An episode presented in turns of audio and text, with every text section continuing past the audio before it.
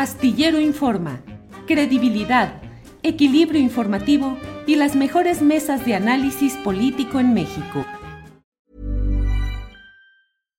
Millions of people have lost weight with personalized plans from Noom, like Evan, who can't stand salads and still lost 50 pounds.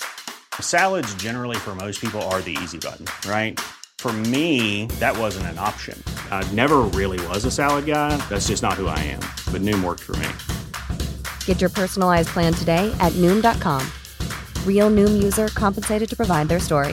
In four weeks, the typical Noom user can expect to lose one to two pounds per week. Individual results may vary. Botox Cosmetic, out of botulinum toxin A, FDA approved for over 20 years. So, talk to your specialist to see if Botox Cosmetic is right for you. For full prescribing information, including boxed warning, visit BotoxCosmetic.com or call 877-351-0300. Remember to ask for Botox Cosmetic by name. To see for yourself and learn more, visit BotoxCosmetic.com. That's BotoxCosmetic.com. Astillero Informa, credibilidad, equilibrio informativo y las mejores mesas de análisis político en México. La una de la tarde, la una de la tarde en punto y ya estamos en Astillero Informa. Muchas gracias por acompañarnos en este esfuerzo cotidiano de información, de análisis, de debate para analizar juntos los temas más relevantes de las horas recientes en materia de información, de política, de sociedad, de cultura, de todo lo interesante que hay en nuestro país. Bien, hoy es un día especial, viernes 29 de octubre, terminando ya este mes de octubre, preparándonos para las tradicionales festividades, recuerdos, eh, remembranzas eh, relacionadas con el Día de Muertos al estilo mexicano. Y bueno, pues vamos a tener una entrevista con Brenda Marisol Reyes Serrano, un poquito más tarde sobre este tema del Día de Muertos. Tendremos las recomendaciones de fin de semana con María Hahnemann, con Aldo Sánchez, Jesús Taylor, Javier Nieto y nuestra mesa del más allá con Horacio Franco, Ana Francis Moore y Fernando Rivera Calderón. Y desde luego la información más relevante y los comentarios con Adriana Buentello. Los invitamos a que nos acompañen en este programa. Y mire, de entrada yo quiero hacer una reflexión sobre un tema que me parece importante, una reflexión editorial. Hoy se ha publicado en uh, medios de comunicación de Jalisco la respuesta que da el Consejo General de Universitario de la Universidad de Guadalajara respecto a lo que consideran pues ataques uh, reiterados, infundados de parte del presidente de la República en relación con esa casa de estudios.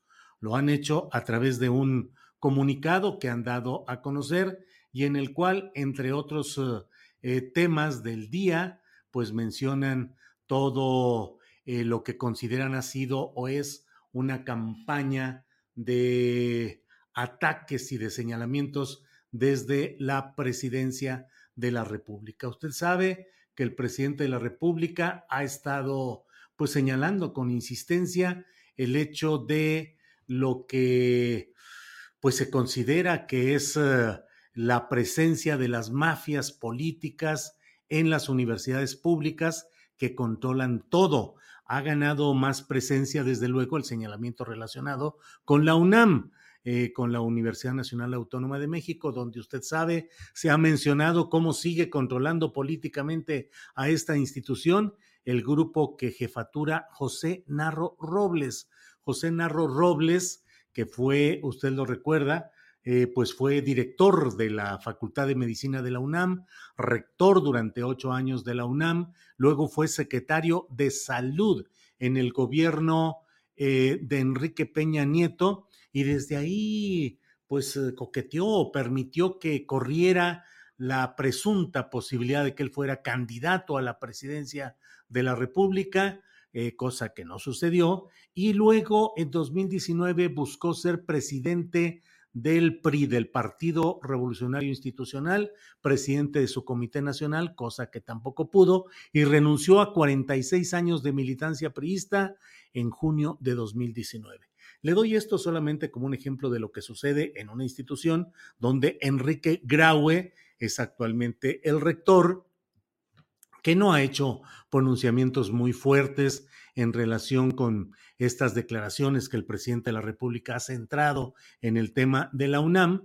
Enrique Graue, que forma parte también de este grupo de los médicos que mantienen el poder y que lo han ejercido durante las últimas décadas, igual que en otros momentos lo han hecho otros grupos como el de los abogados o el de los ingenieros. Pero bueno, volviendo al tema de la Universidad de Guadalajara, que usted sabe eh, es eh, eh, pues la segunda institución en cuantía de números de profesores, de presencia, la segunda a nivel nacional, hoy publicaron un desplegado cuyo título es exigimos respeto del presidente de México a la Universidad de Guadalajara.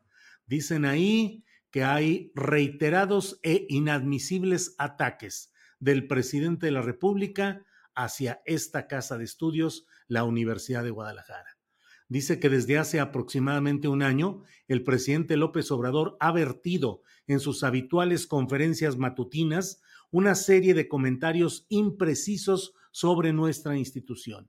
Se trata de inexactitudes o afirmaciones hechas con ligereza que, por provenir de la máxima magistratura del país y debido a la particular inflexión o emocional con que son proferidas, transmiten ideas que terminan enturbiando la imagen de nuestra institución.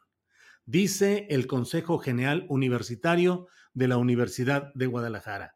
No podemos hacer como si nada pasara o interpretar las declaraciones del presidente como expresiones aisladas u ocurrencias inocentes. Cada día resulta más evidente que se trata de acciones de comunicación premeditadas que buscan afectar la legitimidad de nuestras autoridades para alterar nuestra convivencia interna con fines políticos ilegítimos. No podemos cegarnos ante el hecho de que esta costumbre presidencial forma parte de una estrategia general de asalto no solo a las universidades públicas de México, intensificada en fechas recientes, sino también a los organismos autónomos y a las organizaciones de la sociedad civil en general. Rechazan, pues, estas declaraciones del presidente de México.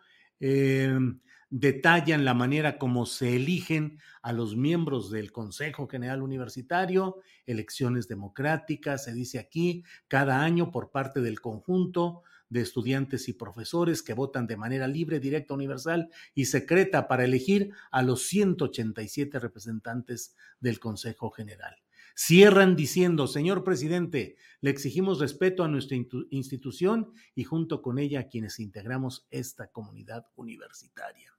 En el fondo, usted lo, puede eh, deducir a partir del análisis de lo que es la realidad de esta Universidad de Guadalajara, pues es la defensa frente a los señalamientos que ha hecho el presidente López Obrador respecto al cacicazgo que durante 34 años ha ejercido eh, Raúl Padilla. Raúl Padilla, que es el personaje que en realidad centra y concentra todo el poder en la Universidad de Guadalajara. Recuerde que en Guadalajara hay dos universidades, la Universidad Autónoma de Guadalajara, que en realidad es una universidad privada del grupo de la familia Leaño, conocidos como los Tecos, eh, los Tecos, organización de ultraderecha, eh, de tintes fascistoides, con mucha presencia incluso de violencia física contra adversarios políticos e ideológicos.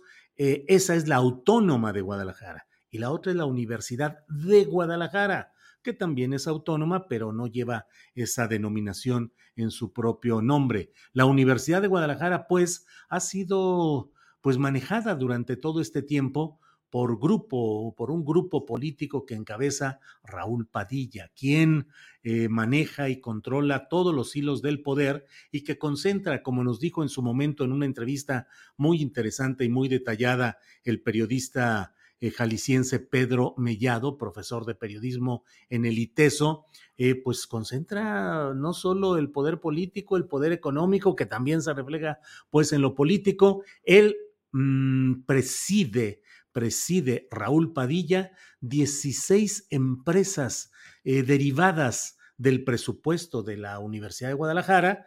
Se reporta constantemente que es eh, que tienen incluso ganancias estas empresas, mediante las cuales eh, Raúl Padilla mantiene pues la presencia eh, cultural, política, es, entre otras cosas, esas empresas las que organizan, por ejemplo, la Feria Internacional del Libro de Guadalajara, que es un gran logro que debe reconocerse, pero que está en este esquema del uso del dinero de la universidad, del dinero público para actos que implican formas de promoción y de proselitismo político, en este caso en el ámbito cultural. La FIL de Guadalajara, eh, el Festival Internacional de Cine y otras 14 eh, empresas más eh, que preside su consejo de administración, el propio Raúl Padilla. Raúl Padilla, que además ha sabido jugar con todos, eh, con todas las canicas de la política jalisciense, ha tenido el control de lo que ha sido como una franquicia, el Partido de la Revolución Democrática, que ya en caída, en picada,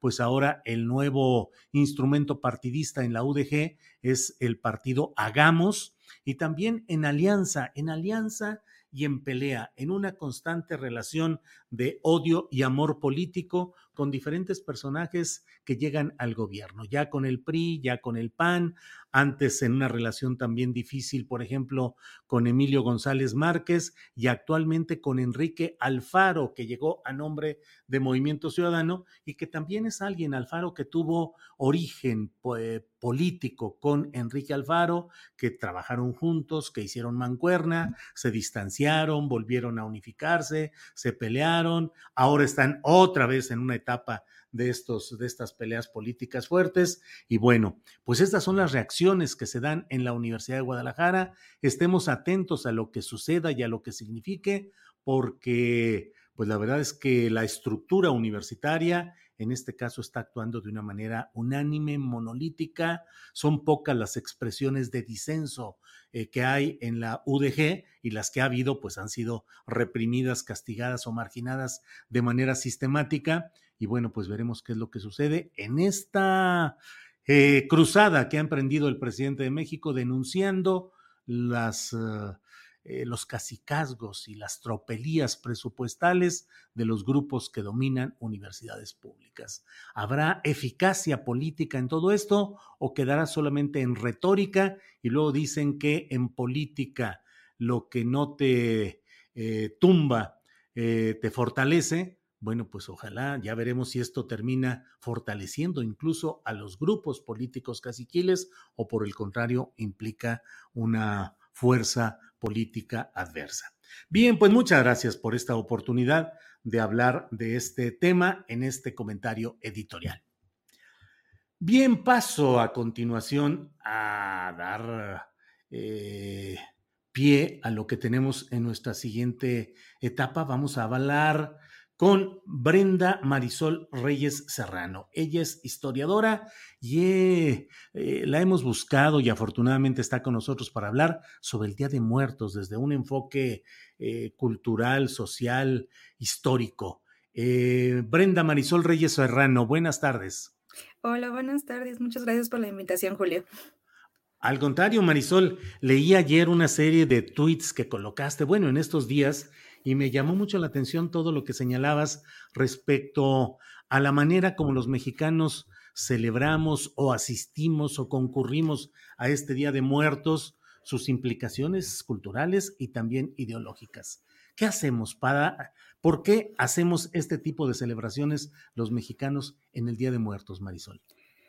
Pues bueno, fíjate, primero que nada tenemos que eh, comprender un poquito de dónde proviene la fiesta. Hay como muchos eh, encuentros en la forma en la que se llega a un consenso de por qué existe el Día de Muertos o no, pero principalmente eh, tenemos que entender que es como una forma de sincretismo cultural, es decir, es una forma en la que se entremezclan tradiciones prehispánicas de los pueblos nahuas cómo se entremezclan con ciertas tradiciones judeocristianas desde el catolicismo, ¿no? Entonces hay que eh, comprender que todo esto que implica como una celebración y una conmemoración hacia los difuntos tiene estas dos vertientes a partir del cual pues empieza a crear toda una, una especie de forma en que lo celebramos y también hay que entender que no todo es tan estandarizado como lo llegamos a ver en representaciones un poco más mainstream, por así decir, es decir, no existen solamente unos elementos para el altar, no existe solamente una sola forma en la que podemos llamar a nuestros muertos o en las que podamos conmemorarlos, sino que hay que entender que si bien tenemos esta parte de la tradición judío-cristiana, también tenemos aquí desde tiempos inmemorial nahuas, diferentes formas de percibirlo. Tan solo en México, acorde a pues, los informes de la UNESCO, eh, por lo menos 40 poblados indígenas tienen tradiciones con respecto a la conmemoración de Día de Muertos y no solamente es en los días que tenemos ya preestablecidos, que son el 1 y el 2 de noviembre. Por ejemplo, en las tradiciones otomís empiezan a, celebrar a los santos difuntos desde el 28 de octubre, por ejemplo. Y cada día, dependiendo de qué tipo de, de festividades estemos viendo, tienen diferentes perspectivas de a qué tipo de ánimas o a qué tipo de muertos está enfocada por ejemplo, cuando hablamos del 28, en esas tradiciones otomís, a veces hablamos, por ejemplo, de que se celebra a los niños o se celebra a aquellos de los que no nos, eh, de los que no nos acordamos o aquellos que no tienen como una familia tal cual que les rinda culto o que los conmemore. Y ya el primero y el segundo ya como de otro tipo de ánimas a los cuales les estamos eh, dedicando este culto. Marisol, a pesar de estas eh, eh, distintas fechas de las que nos estás hablando, de ciertas conmemoraciones del Día de los Muertos en ciertas comunidades indígenas, en términos generales, ¿te parece que el 2 de noviembre es un día de unidad nacional no tan proclamado como se hace con otros momentos de gestas históricas o de momentos eh, de batallas o de consecuciones políticas, sino que ese 2 de noviembre sí es un periodo de qué es, de fiesta, de reflexión, de unidad. ¿De qué es esa celebración del 2 de noviembre, Marisol? Pues principalmente deberíamos de enfocarlo a lo que es la conmemoración. Cuando hablamos de conmemoración, estamos hablando de la preservación de la memoria, de tratar de recurrir a, a este ejercicio del recordar para poder valorar aquellas personas que ya no están con nosotros. Entonces, más que ser como esta idea de que es la fiesta y que celebramos la muerte, es una forma en la que tenemos esta memoria de lo que implica la muerte dentro de nuestra cultura, que también hay muchos como que lo manejan como una forma de, festejarlo justamente, pero hay que entender que más que nada lo que tenemos de por medio es esta reflexión de cómo entendemos la muerte, la percibimos, la vivimos y sobre todo la aceptamos como un proceso natural. Entonces es como una forma de, improntarnos en distintas eh, maneras de ver la vida, pero también del cómo es que culmina esta vida en esta parte de la muerte. ¿Aceptamos eh, la muerte, Marisol? ¿Somos una nación que entiende el significado de vida y muerte? ¿Somos muy dramáticos? ¿Cómo somos en relación con la muerte, Marisol? Es justamente esto por eh, el cual, digo, en, la información como que encontraron de, del mí lo que hice con respecto del Día de Muertos, hablaba de que es bien variado el cómo la interpretamos y sobre todo en la forma en la que la conmemoramos es en donde damos cuenta de cómo entendemos este proceso. Digo, eh, en México, a lo largo del, de diferentes como procesos históricos, nos damos cuenta que más que aceptar y entender la muerte, estamos muy relacionados y muy vinculados con ella ya sea por procesos violentos, ya sea por la forma en la que interpretamos eh, las almas, en este sentido como del cómo pasan de la vida a la muerte, pero más que nada no es que, que tengamos esta idea de que construimos una, una forma de percibir la muerte o la aceptamos, sino más bien tratamos de entender cómo nosotros creamos ese vínculo y cómo lo representamos a partir, por ejemplo, de los altares, a partir de las calaveritas, a partir de diferentes productos culturales con los que damos cuenta el cómo la entendemos. Y esto varía muchísimo de persona a persona. Vi en tus uh, tweets referencias a las expresiones artísticas y culturales que ha habido respecto a esta conmemoración del Día de los Muertos. ¿Cómo, cómo ha impactado todo esto en expresiones pictóricas, musicales, en fin, Marisol. Ah, bueno, pues el Día de Muertos es como que algo que ha estado siempre muy presente en las transiciones como de, producción artística en México a finales del siglo XIX, que es cuando México empieza a tener como esta cosquilla de encontrar una identidad de lo mexicano, particularmente a mediados del siglo XX tenemos como este contacto con estas nuevas políticas nacionalistas post-revolucionarias, en donde se busca entender qué es lo mexicano. Y estas representaciones del Día de Muertos se vuelven como muy características porque tratan de encontrar esta particularidad del sentido del ser mexicano a partir de este tipo de celebraciones que justo como comentaba al principio tienen este sincretismo entre esta parte prehispánica y esta parte un poco más eh, pues apegada a, a tradiciones europeas o a tradiciones judeocristianas. Entonces, estas manifestaciones artísticas tienden a mostrarnos el cómo nos improntamos hacia la muerte. Hay como una eh, pintura muy, muy bonita de un pintor que se llama, eh, se apellida Jara, que justamente está en el Munal, en donde es la primera representación con respecto de la muerte. Y lo que hace es mostrar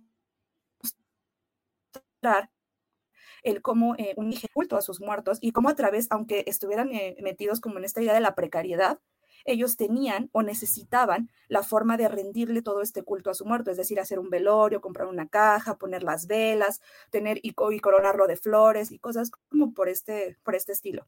Entonces, todas estas tradiciones y la forma en la que representamos la muerte es una forma en la que vemos o nos damos cuenta lo importante que es en el sentido de preservar la memoria de nuestros antepasados tenemos ese caso y poco a poco a lo largo del siglo XX empiezan, empezamos a ver más este, como representaciones con respecto a esto, pero en este caso por parte de extranjeros. Por ejemplo, la película de Viva México de Sergei Eisenstein tiene como mucho esta, esta forma de presentarnos algo que le impactó tanto a él, que fue la forma en la que nos vinculábamos con la muerte. Para muchas culturas como ajenas a lo que implica eh, la muerte en México, siempre ven esto y dicen es que es exótico, es que es maravilloso, es que es increíble y realmente para ellos hay un, distanciamiento cultural bien fuerte con el cómo sí le damos este peso a el, la transición entre la vida y la muerte que sería dentro de los funerales o dentro de los altares. Entonces tenemos como estas dos formas en las que se construye esta estética con respecto de cómo percibimos la muerte a partir de estas manifestaciones. Y digo, un ejemplo que yo ponía ahí no solamente era el cómo eh, las pinturas o el arte, por ejemplo, la fotografía, no en el caso de Graciela Iturbide, que también tiene como muchas representaciones muy claras hacia la muerte, empiezan a construir esta estética, pero también como esta estética termina, eh, pues a lo mejor estereotipo o un arquetipo de lo que significa el ser mexicano, como eh, también lo señalaba en lo que viene siendo esta película de Coco, que pues lejos de ser como una forma de difundir una tradición, es una forma en la que está estandarizando toda una tradición que, como comentaba al principio, tiene muchas vertientes y trata de compartir hasta cierto punto lo más exótico de lo que significa esta festividad, más allá justo de, lo que comentaba de la conmemoración hacia los muertos. Marisol, mm, la artesanía mexicana de pronto es convertida en plástico. Hay iglesias que ya no tocan sus campanas realmente, sino que ponen una grabación para que se escuche el tañido de las campanas. Eh, ah, ¿qué, evolución ha tenido esta conmemoración del Día de Muertos en relación con pues, las nuevas tecnologías, con, eh, con visiones distintas? Por ejemplo, esta película Coco de Walt Disney que eh, impactó mucho por una nueva forma de presentar las cosas. ¿Cómo, ¿Cómo se ha dado esa evolución, Marisol? Es que también hay que entender que poco a poco nuestras formas de representación deben adaptarse a los medios que tenemos eh, cerca o a la mano. Por ejemplo, cuando existió esta transición de entre la pintura y la fotografía en el siglo XIX, Walter Benjamin hablaba del cómo eh, la, la, capacidad de reproductibilidad técnica nos daba otra connotación con el cómo nos relacionábamos con los objetos. Y es lo mismo que sucede en este caso. Por ejemplo, yo he visto en muchos mercados que ya ni siquiera te venden las velitas para que tú la prendas, sino que ya son velitas que, que traen una pila y que ya la prendes y ya, ya se ve bonita tu ofrenda y ya no corres el riesgo de que se incendie tu casa, ¿no? O ponen flores de plástico. El punto aquí es entender más bien por qué llegamos a este punto, porque ya no nos significa nada el hecho de tener ahí el objeto y nada más eh, le damos como más peso al cómo se vea el objeto. En un principio, cuando se empiezan, por ejemplo, a generar estos eh, altares de Día de Muertos, el, el objetivo era que tuviéramos contacto con lo que se representaba el objeto, es decir, ver la luz de la, luz de la vela o la llama de la vela y saber que eso era una forma en la que teníamos contacto con la luz que le brindábamos a los muertos, tener a la flor de cempasúchil ahí frente a nosotros y el olor era una forma en la que lo asociábamos con el cómo eh, los muertos olían esto y se acercaban o encontraban el camino. Ahora ya no tenemos tanto esta, esta forma de encontrarlo a través de los objetos sino ya es nada más cómo se va a ver, cómo esto me va a impactar visualmente a mí para que yo tenga esta estética de lo que implica el estar en estos altares. Entonces aquí ya no tiene tanto peso el objeto. Y es algo que sucede mucho con estas grandes manifestaciones del cómo se exotiza el Día de Muertos y que terminan eh, pues impactando muchísimo en el cómo inclusive nosotros que en teoría somos quienes experimentan este Día de Muertos, empezamos a verlo y a percibirlo. No solamente era esta cuestión de Coco, de cómo ahora ya para poner los altares ponen incluso fotografías de Coco o ponen vasitos o velas de Coco o ponen mantelitos, ya también es ver cómo esto ha afectado en lo que queremos ver con respecto del Día de Muertos. Por ejemplo, el desfile de, Día de Muertos que no se hacía en la Ciudad de México y que a raíz de la película de James Bond se empezó a hacer un desfile anual de Día de Muertos. Entonces, son como varias cosas de entender que este tipo de formas de representación no solamente están interpretando una festividad desde su visión, sino que también están impactando en el cómo nosotros entendemos estas, eh, estas festividades y cómo esto eh, implica la forma en la que nosotros construimos mundo, es decir, en la forma en la que estamos asociándonos con cierta fecha con cierta festividad o con algo que sucede ahí en el mundo. Muy bien, Marisol. Pues eh, muchas gracias por esta oportunidad de asomarnos a los entretelones del análisis de lo que significa esta conmemoración con diferentes aspectos y diferentes facetas. Te agradezco mucho, Marisol Reyes, y espero que eh, sigamos más adelante contando con tus opiniones sobre eh, todo el tipo de temas de arte, de cultura, de historia. Gracias, Marisol. Muchísimas gracias.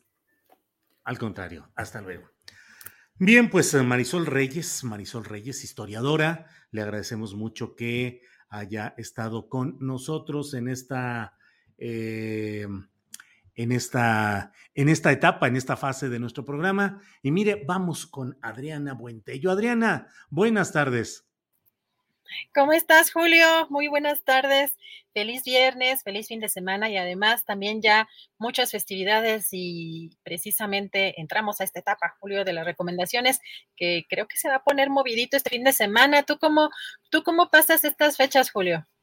Fíjate que yo soy un ente extraño que suelo no, no hacer ni conmemoraciones ni celebraciones especiales. No celebro ni mi cumpleaños, no celebro casi nada. Para mí es, sé que es una cosa muy rara, pero yo, eh, para mí todos los días son más o menos iguales, eh, de tal manera que, por ejemplo, pues mi madre, mi padre están ya fallecidos, eh, tengo siempre el recuerdo permanente de ellos, pero no, no hago ni altar de muertos, ni hago ninguna cosa especial. Disfruto mucho ver a la gente celebrando o recordando o conmemorando.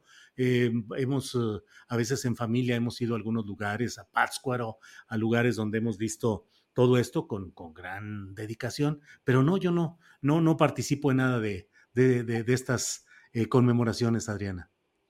Fíjate que a mí se me antoja tanto ir a, a Janitzio, este, pero no se me ha hecho, la verdad es que, híjole, nada más de ver las imágenes eh, se me hace tan hermoso, pero qué interesante la visión de esta eh, joven historiadora y cómo pues hay una mezcla de lo comercial, ¿no? Este, de todo el, pues lo que se ha movido también con pues hay que decirlo también con el capitalismo, el consumismo, y, pues esto también ha mermado en algunas fechas eh, históricas o en algunas celebraciones. Eso, esa visión también se me hace muy interesante.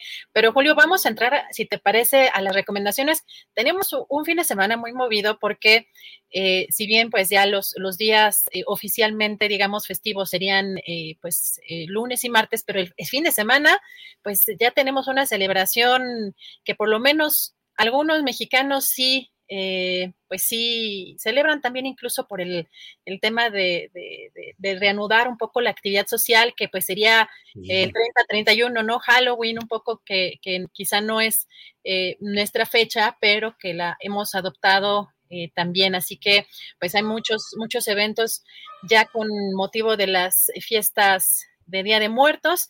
Y Julio, pues nos, vemos en un ratito más. Vamos a platicar con, eh, bueno, vamos a escuchar a María Hahnemann, que además nos tiene muchas recomendaciones sobre esto, pero una entrevista también muy especial con un director de orquesta. ¿Cómo estás, María? Muy buenas tardes. Adri Julio, pues ya fin de mes y entre que es una cosa y otra, las actividades siguen. Y este fin de semana se festejan las fiestas del Día de Muertos. Y este año, el desfile del Día de Muertos del 31 de octubre regresará, pero trae novedades musicales como la inclusión de cuatro artistas durante el recorrido. Laura León, María León, Kalimba y Jair, que estarán cantando piezas típicas de estas festividades. También este 30 y 31 de octubre, a partir del mediodía, en el Complejo Cultural Los Pinos, habrá festejos que consistirán en talleres, música, ofrenda, intercambio de stickers y muchas cosas más. Es entrada libre y no olviden sus cubrebocas.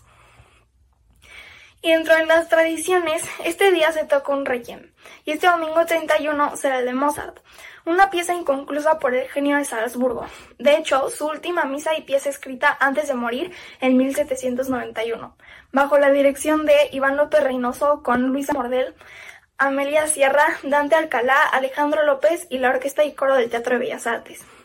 Es a las 5 de la tarde, pero ya se agotaron los boletos. Lo bueno es que lo van a poder disfrutar desde casa en todas las redes sociales del Opera Inval. Y como lo anuncié la semana pasada, la FUNAM en su temporada de otoño 2021, a partir de mañana sábado 30 de octubre, el público podrá volver a escuchar a la Orquesta Filarmónica del UNAM en la sala Nezahualcóyotl. El recinto universitario abre de nuevo sus puertas y seis programas de la temporada otoño 2021 ya no serán solo virtuales, sino también presenciales. Los conciertos de esta temporada serán con público del 30 de octubre al 5 de diciembre y se llevarán a cabo los sábados a las 8 pm y los domingos a las 12 pm, con aforo limitado debido a la pandemia. Esta temporada se caracteriza por sus seis directores huéspedes que la compondrán, además de obras de Shostakovich, Mahler, Haydn, Mozart, entre otros. Los boletos ya están a la venta. Y en esta ocasión tenemos a uno de sus directores invitados, el maestro Gaitán Kusta. Hola maestro, ¿cómo estás? Gracias por regalarnos tantito de tu tiempo. Pues gracias por la invitación. Cansado, pero bien. Acabo de terminar el ensayo, pero voy a preparar ahorita un poco más la próxima semana con la OFUNAM. Qué bueno. Sabemos que eres director huésped de la OFUNAM. Dinos qué repertorio vas a dirigir. La primera sinfonía de Mahler, pero una versión eh, arreglada para orquesta de cámara. Es decir, va a ser muy una orquesta de máximo 40 personas. Oh. Durante estos años hemos visto que has incluido mucho repertorio no clásico, por decirlo de alguna forma, a tus programas. ¿Esto es con el fin de acercar más al público en general? Sí, em, aquí el, el, público en Pachuca está muy, vamos a decir, era un poco frío. No es como la Ciudad de México que tú pones una sinfonía de Mozart, de Beethoven y la gente va, va porque le gusta, ¿no? Aquí tuvimos que buscar la forma de que la gente se acercara a nosotros, ¿no? Y más porque como soy director de una orquesta de una universidad, pues acercar a todos los jóvenes a la música clásica. Entonces era una forma de, decir cada tres semanas, cada mes, un concierto de música popular y para que ellos después se interesan a, a, nuestra música. Yo creo que si nosotros no vamos a buscar a la gente, la gente no se va a acercar a nosotros. Maestro, una última pregunta. ¿Qué sueño te gustaría cumplir? Ay, dirigir la orquesta de Berlín un día en mi vida. No, pues yo, y por ahorita estoy cumpliendo todos mis sueños, ¿no? Soy director de una orquesta profesional, em, amo mi orquesta, em, amo mi ambiente de trabajo, amo los músicos, pues, estoy cumpliendo mis sueños, por supuesto que pues seguir, seguir siendo director de orquesta y, y descubrir muchas músicas, muchos talentos como tú y, muchos, y muchas músicas. Ese es lo que, que quiero aprender toda mi vida. Bueno, pues muchas gracias por tu tiempo. A ti. Pues ahí lo tienen, y este 6 y 7 de noviembre en la sala Nesa podremos ver su trabajo y el de la orquesta. Y si no quieren salir de casa, pero quieren disfrutar de un gran recital, les cuento que el Ópera Estudio Beckman, desde la increíble tienda de raya de la Hacienda Centenario en Tequila, Jalisco, mañana 30 de octubre a las 7 de la noche en las redes sociales de este estudio, se presentarán el maestro Iván López Reynoso en su faceta como contratenor y el pianista Ángel Rodríguez. No se lo pueden perder. Y por último, regresan las bohemias del cantoral. Tres grandes trovadores harán la primera bohemia híbrida del cantoral Alejandro Filio, David Aro y Rafael Mendoza, los grandes invitados. este 19 de noviembre en el Centro Cultural Roberto Cantoral y streaming para todo el mundo. Los boletos ya están a la venta en Ticketmaster para presencial y e-ticket para la transmisión online en vivo. Y ahora sí ya me voy. Pero antes, como cada semana y ahora más que nunca, para seguir con este gran proyecto, les quiero recordar a la audiencia que Astillero Informa es un proyecto que se autosustenta y vive gracias a, sus aportaciones. Aquí les cuentas por si quieren donar. Y los invito a seguirme en las redes. Me encuentran en Facebook, Instagram, Twitter, YouTube y Spotify como María Jane Mambera. Les deseo un musical fin de semana. Y si tienes un sueño, no te rendas. Muchas gracias a nuestra querida María Hahnemann. Mucho que hacer este fin de semana. Obviamente hay que salir con mucho, mucho cuidado, respetando pues las eh, normas sanitarias, pues con muchísimo cuidado porque pues seguimos en verde. Ya anunciaron que seguimos una semana más en verde, tres semanas en verde que anuncian es la primera ocasión que estamos desde que inició la pandemia en verde tres tres semanas. Así que, pues vamos a seguir cuidándonos. Y entramos ya en las recomendaciones para ver, eh, pues, a qué museos o a qué exposiciones nos vamos con Aldo Sánchez. ¿Cómo estás, Aldo? Buenas tardes. Hola, querida Adriana, ¿cómo estás? Bien, pues ya preparándonos para un fin de semana que se ve muy intenso en materia cultural, artística. A ver, platícanos qué, qué, tenemos. Pues mira, ahora tenemos eh, dos recomendaciones muy particulares porque se llevan a cabo exposiciones en lugares no convencionales o en lugares, digamos, temporales, o sea, no propiamente en museos, no en galerías. Y entonces, pues vamos a ir por la Colonia Escandón y por la San Miguel Chapultepec. Entonces, eh, bueno, pues la primera recomendación es una expo que se llama Intersecciones, seis aproximaciones a la física de lo posible. Y esta expo se lleva a cabo en un lugar que tal vez eh, te haya tocado ir, Adriana, porque se abrió en 2018, eh, o sea, prepandemia, em, y ha sido recinto de eh, diferentes cosas, todas relacionadas con el arte. Ha sido la Escuela de la Paz, ha sido la Feria de Arte Fine, y se llama Recinto Escandón. Está en la calle, em, en la calle de la Paz, número 15. Eh, y entonces, bueno, en esta ocasión aloja esta, esta expo que presenta seis artistas.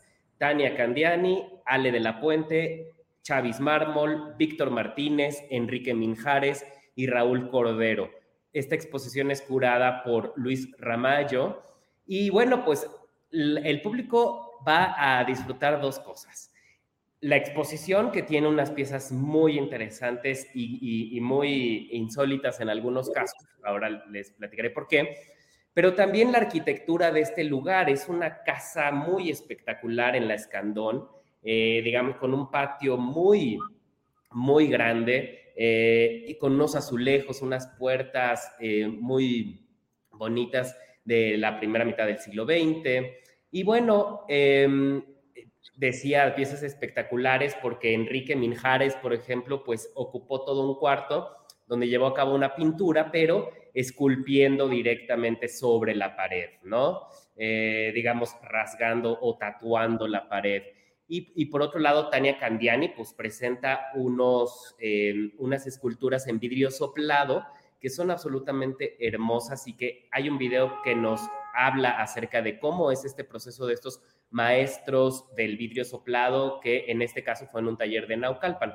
Y bueno, eh, pues eh, vale mucho la pena por estas dos razones ver esta exposición, por el conjunto de artistas que, se presentan, las obras, y por este espacio arquitectónico.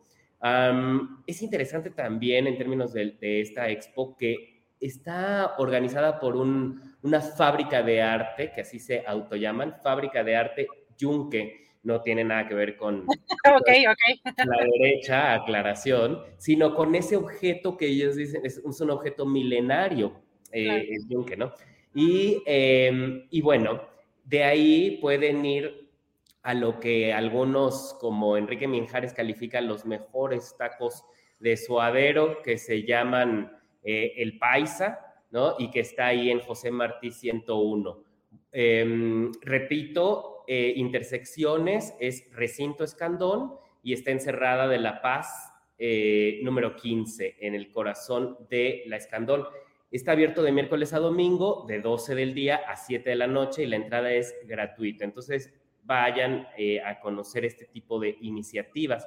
Y de ahí, pues, se puede uno ir caminando en un paseo, pues, muy bonito, ¿no? De 17 minutos de ahí a la San Miguel Chapultepec, a la calle de General Juan Cano, eh, justo en la esquina de General Antonio León.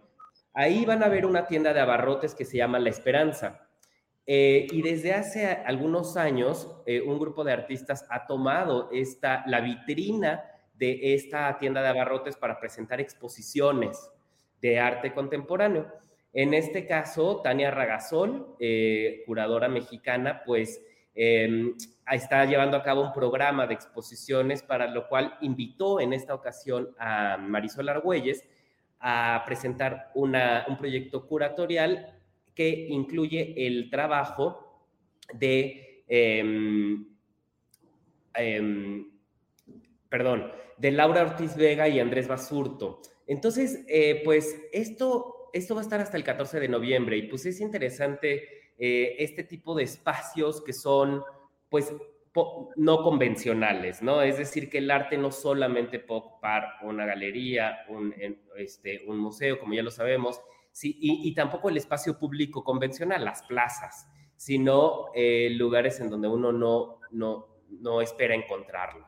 Y bueno, allá estando en la San Miguel Chapultepec, pues eh, hay un restaurante que realmente es extraordinario, que ha recibido muchas eh, reseñas internacionales, nacionales e internacionales, que se llama Masala y Maíz. Y es una fusión muy interesante entre comida de la India y comida mexicana. Entonces los chefs eh, Norma Lisman, mexicana, y, y Sakib Keval de la India, pues abrieron este restaurante que está en por Protasio Tagle número 66 y también tienen otra sucursal en Marsella 72, en La Juárez. Entonces, pues aquí están los, las dos este, recomendaciones.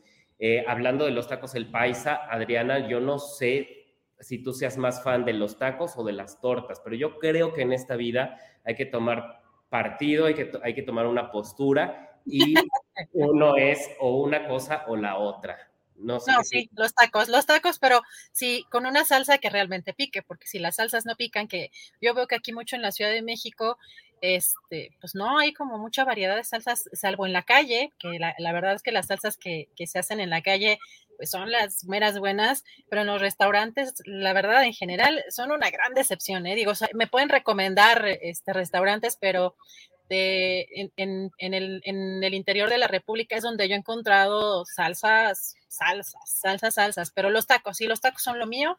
Este, y pues, muchas gracias. Del equipo Tortas pero nunca le voy a hacer el feo a un taco, por supuesto. sí, también. Sí, está bueno.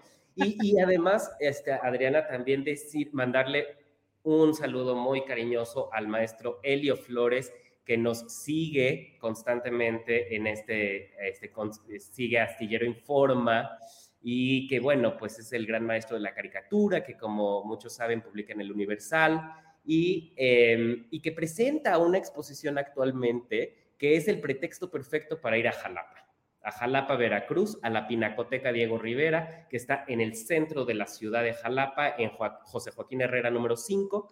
Está abierto de miércoles a domingo de 5 a 6, pero a partir del 2 de noviembre va a estar abierto hasta las 7 de la noche. Eh, lo pueden seguir en redes y ahí pueden ver una exposición extraordinaria del maestro Elio Flores, que es una exposición que originalmente se hizo en el estanquillo y que ahora visita su ciudad natal, que es Jalapa. Oye, pues maravilloso. Nuestro queridísimo Elio Flores, pues le mandamos un abrazo muy, muy fuerte que eh, siempre está pendiente pues del programa y, pues por supuesto nosotros de su trabajo. Muchas gracias, Aldo. Pues nos vemos en, en 15 días con más recomendaciones. Muchas gracias, Adriana. Hasta luego. Un abrazo. Pues ya tenemos eh, las recomendaciones musicales, algunas exposiciones. Esta, eh, estas eh, exposiciones que nos presenta Aldo, también muy interesantes y diferentes a lo, a lo cotidiano. Pues vamos a entrar ya con nuestro querido Jesús Taylor, porque Yo, Jesús, estoy esperando, muy buenas tardes, estoy esperando que este fin de semana nos traigas un menú de terror. Eh, no, te voy a traer un menú de pan de muerto, de... No, no, eso no, calla, calla. De calabaza, algo así. Sí, pues es, es, fin de semana. Bueno, la siguiente semana va, pero ya desde hoy empezamos a tragar los excesos, pan de muerto. Ya desde hoy. Sí, sí, sí, los excesos de hasta diciembre y bueno. Sí, Hasta caray, que terminen los tamales, ¿no? Creo que ya uno empieza la dieta, ¿no? Pues yo procuro este, no tragar tanto, pero sí, qué bruto, es, es tremendo. Esta, a partir de hoy ya se perdió la línea, la recta y se, y se ganó la línea curva. ¿eh?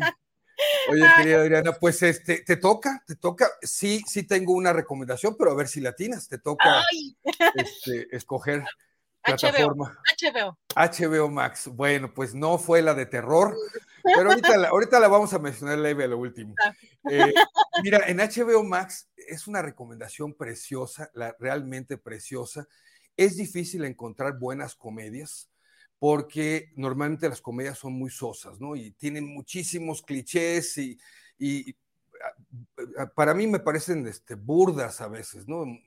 Hollywood produce mucha comedia y la verdad es que la mayoría es espantosa, pero cuando se encuentran buenas comedias, vale la pena verlas. Y esta se trata de una comedia francesa, querida Adriana, que eh, me pareció ingeniosa. A lo mejor era el, sentimiento que yo traía, no sé, este, me divertí mucho, ingeniosa, divertida, encantadora, no por ser comedia eh, ligera, eh, pues evita la reflexión, porque aparte se trata de una comedia francesa que se presentó en el Festival de Cannes eh, hace dos años.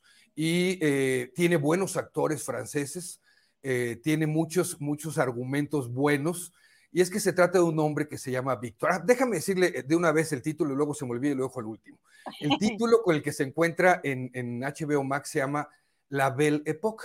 La Belle Époque. Hace alusión a aquella época de 1871, 72, hasta 1914, pero no, no va necesariamente de eso, más bien es eh, hacer una añoranza y una nostalgia a épocas pasadas, ¿sabes?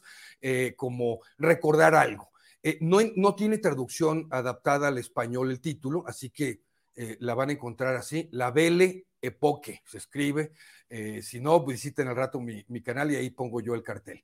y Víctor es un hombre ya entrado en los 60 años, que eh, pues trae sus conflictos. Está casado desde hace poco más de 40 años con Marianne y trae sus problemas. Marianne es una terapeuta que se ha adaptado muy bien, muy bien a la tecnología moderna.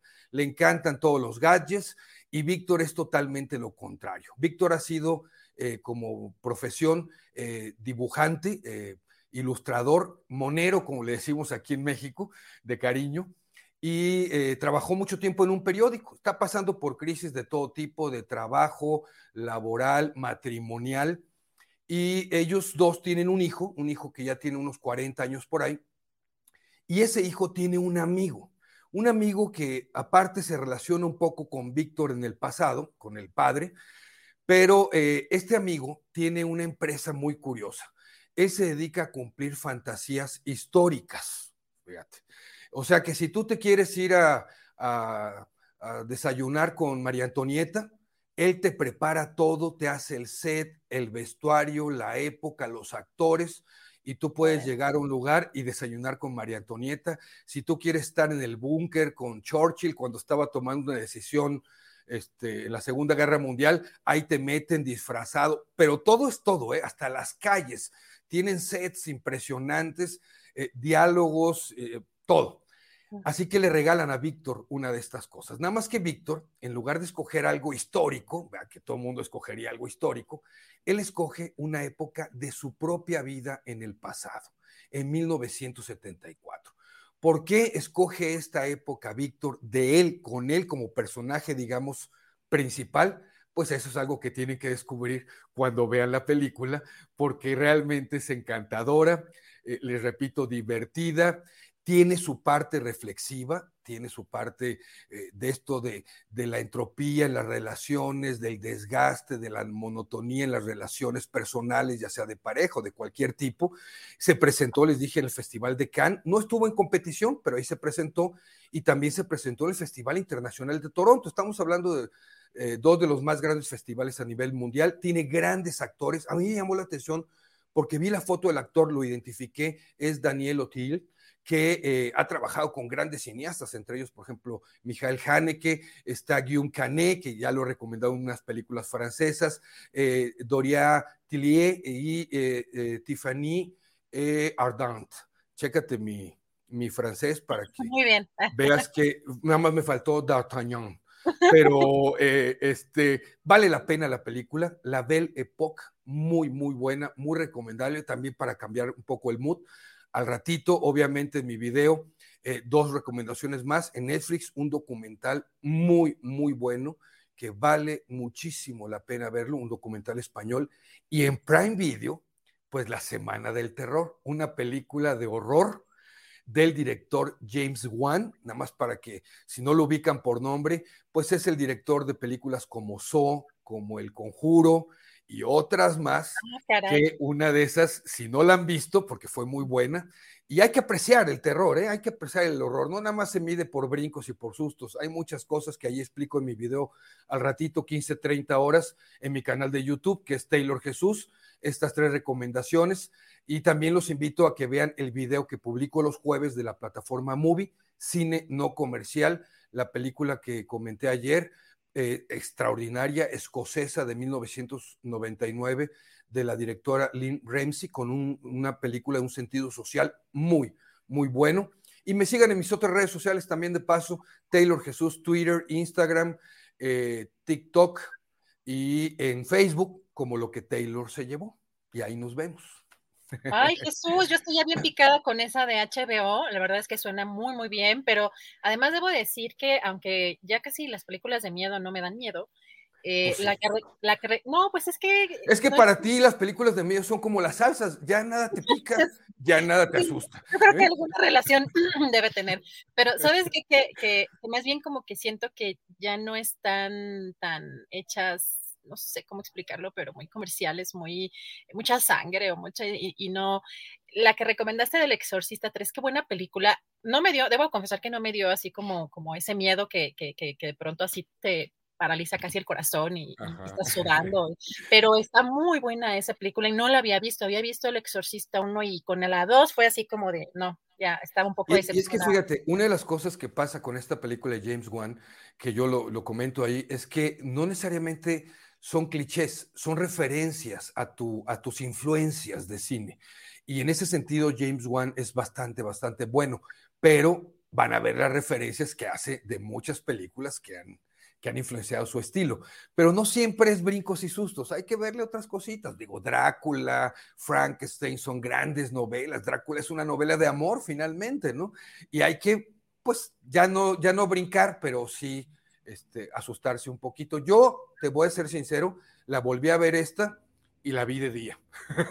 Porque luego... ¿En serio?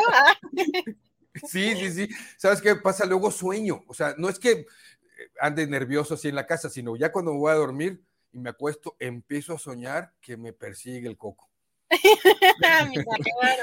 la salsa verde te va a perseguir a ti.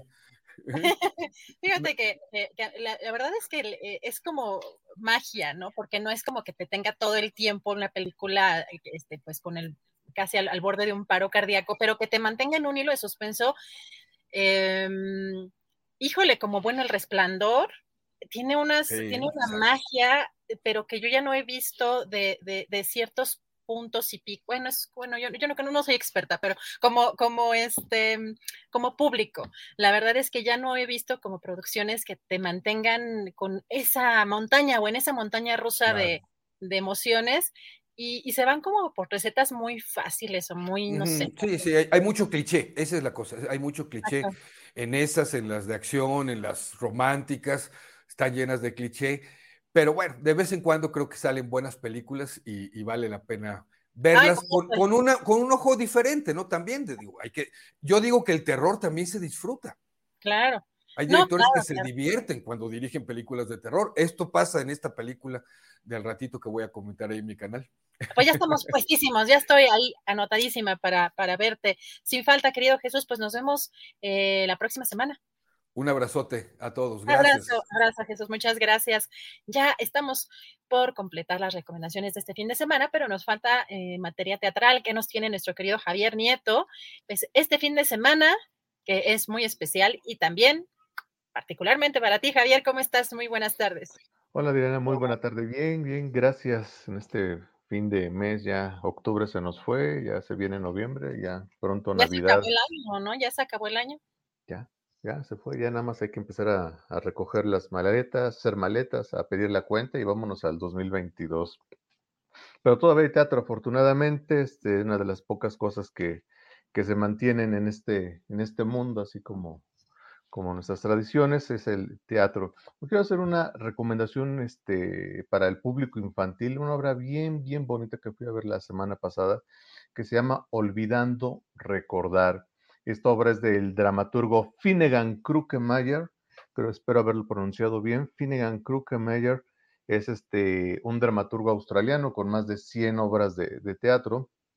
Dirige la, la maestra Sandra Rosales y la escenografía es de Teresa Alvarado. Ahorita hago mención especial sobre la, escenografía. Esta obra, Olvidando Recordar, habla sobre Rosy, una niña y su relación con, con su abuela.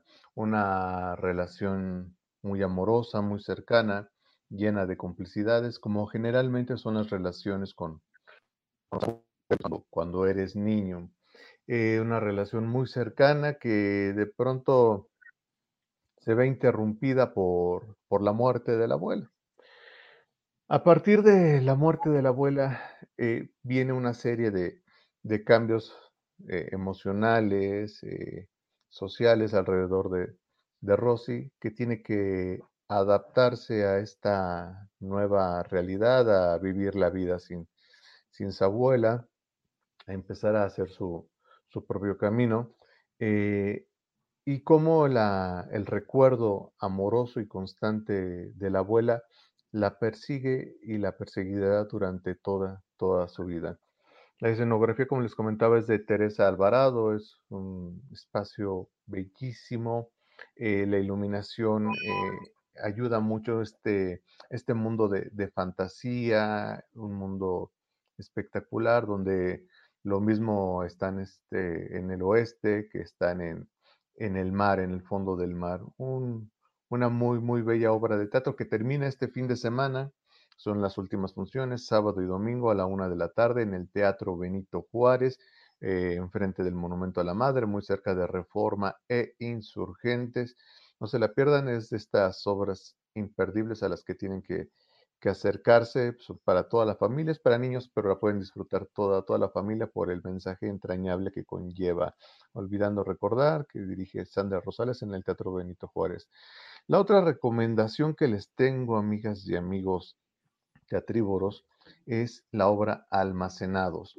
Esta obra es del dramaturgo David de Sola, un dramaturgo español, eh, del cual ya hicieron una adaptación en cine eh, que dirige Fernando Bonilla. Originalmente esta obra tenía en el elenco al maestro Héctor Bonilla y a su hijo Sergio Bonilla, eh, pero para esta temporada específicamente entró al quite el mismo director, Fernando Bonilla. Es una obra de, la familia Bonilla, como te, darás cuenta. Dirige Fernando, originalmente estaba el maestro Héctor y Sergio en el elenco. Pero en el ensayo general, como nos contó Sergio, eh, tuvo un accidente el maestro, parece que se fracturó algo, el maestro Héctor Bonilla, y entró al quite Fernando. Entonces los dos hermanos Bonilla comparten escenario en esta obra de Almacenados. ¿De qué trata Almacenados? Almacenados trata sobre el señor Lino que tiene 29 años trabajando en la bodega de una empresa que se dedica a la venta de astas y mástiles. Durante 29 años he estado este, enclaustrado en esta, en esta bodega y de pronto, ya a punto de jubilarse, llega Nin, un joven eh, que está buscando un empleo, lo contratan y tiene un, cinco días para, para ser preparado como el nuevo encargado de, de la bodega. Es una obra de tintes kafkianos, eh, una obra que habla sobre la, la desesperanza, el sin escape, eh, sobre la, la, rutina y la esclavitud a la que estamos sometidos como muchas veces como seres humanos a un sistema que nos explota y, y nos desecha conforme van cambiando las condiciones del mercado. Pero a pesar de todo lo pesimista que se oye, es muy divertida. Es una comedia de mucho, mucho humor negro. Es este, no tiene escenografía, un escritorio y una silla viejas y un mueble por ahí arrumbado, mm, pero no, no necesita más. Una obra muy, muy divertida. Está en el Teatro de las Artes, ahí este, en el Cenar, en Churubusco y, este, y Calzada de Tlalpan. Se presenta de viernes a domingo en horarios de teatro, viernes a las 8, sábados a las 7, domingo a las 6 de la tarde, hasta el 14 de noviembre. O sea que ya le quedan un par de semanas para que caigan a ver a este, este espectáculo de la familia Bonilla, que son netamente ellos. El único que no es Bonilla es el dramaturgo, que es David de Sola. Este, cáiganle, se van a divertir muchísimo.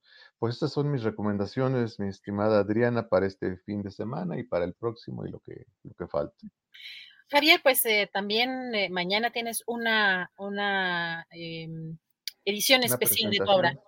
Sí, sí, sí, este, aprovecho para invitarlos, muchas gracias. A, mañana tenemos una función especial de Tétrico, que como saben está los martes a las 8 de la noche, pero mañana por ser fin de temporada de muertos, tenemos una función especial a las ocho y media en el Teatro Enrique Elizalde, ahí en este, Héroes del 47, esquina con, casi esquina con División del Norte, nuestros teatros de la SOGEM.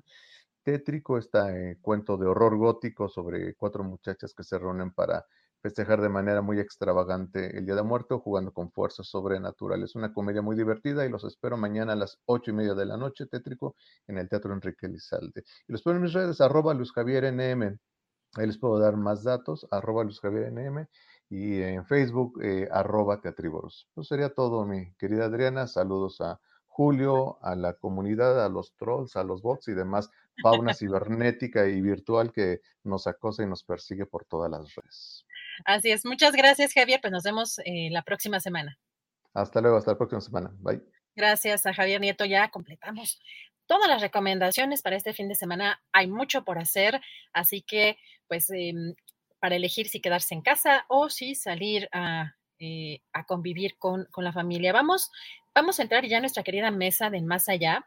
Em, prepárense, tenemos unos segunditos, vamos a mandar a un pequeño corte comercial y ya regresamos con esta querida mesa. Anuario de Literatura Breve 2022. Para realizar tu pedido, envía un mensaje al número que aparece en pantalla. Colaboran más de 50 autores con un texto literario al reverso de cada día en un formato exfoliable. Solo por tiempo limitado. Ediciones al gravitar rotando. Bien, pues ya estamos en la mesa del más allá, eh, en este viernes bravo, todos listos. ¡Ay! Mesa del más allá, que en próxima entrega habremos de platicarles cómo va a ser todavía más allá del más allá, porque vamos a llegar un poquito más allá. Fíjense nada más los enredos que tengo que hacer para decir sin decir. Pero muchas gracias por estar aquí. Julio. Todo Perdón. todo sea por el suspenso todo sea por el suspenso. Horacio, buenas tardes. ¿Cómo estás, Horacio? Todo muy bien. Buenas tardes a todos. Muy feliz de estar de nuevo aquí con ustedes, queridos amigos, y pues felicísimo, felicísimo como siempre. Qué bueno. Ana Francis Moore, buenas tardes. Buenas tardes, transmitiendo desde el Congreso de la Ciudad de México. Muy bien, es nuestra reportera en el Congreso de la Ciudad de México. Luego nos dices a ver qué es lo que hay. Tu reporte, Ana Francis. Fernando Rivera Calderón, buenas tardes. Yo aquí, mi querido Julio, Horacio, Ana, transmitiendo eh, desde la cercanía del Panteón Jardín, a unos días ya del Día de Muertos. De hecho, creo que un, muerto está tocando a mi puerta, pero voy, vengo, este ustedes sigan platicando. Corre, corre, oh sí, adelante. Muy bien. Horacio Franco, mm, ¿qué programas de televisión veías cuando de chavo, de, de más joven? ¿Y qué programas, sobre todo de comedia, cuáles te impactaban, cuáles te gustaban más? Say hello to a new era of mental health care. Cerebral is here to help you achieve your mental wellness goals with professional therapy and medication management support. 100% online. You'll experience the all new Cerebral Way, an innovative approach to mental wellness designed around you. You'll get a personalized treatment plan from a therapist, prescriber, or both in a safe and judgment free space. Your cerebral therapist or prescriber will outline a customized plan with clear milestones along the way so you can get to feeling your best. With Cerebral, you're not alone in your mental health journey. We're here to empower you to live a fulfilling life. So take that first step towards a brighter future and sign up today at cerebral.com slash podcast and use code ACAST to get 15% off your first month. Offer only valid on monthly plans. Other exclusions may apply. Offer ends July 31st, 2024. See site for details. Millions of people have lost weight with personalized plans from Noom, like Evan, who can't stand salads and still lost 50 pounds. Salads, generally, for most people, are the easy button, right? For me, that wasn't an option. I never really was a salad guy. That's just not who I am. But Noom worked for me. Get your personalized plan today at Noom.com. Real Noom user compensated to provide their story. In four weeks, the typical Noom user can expect to lose one to two pounds per week. Individual results may vary.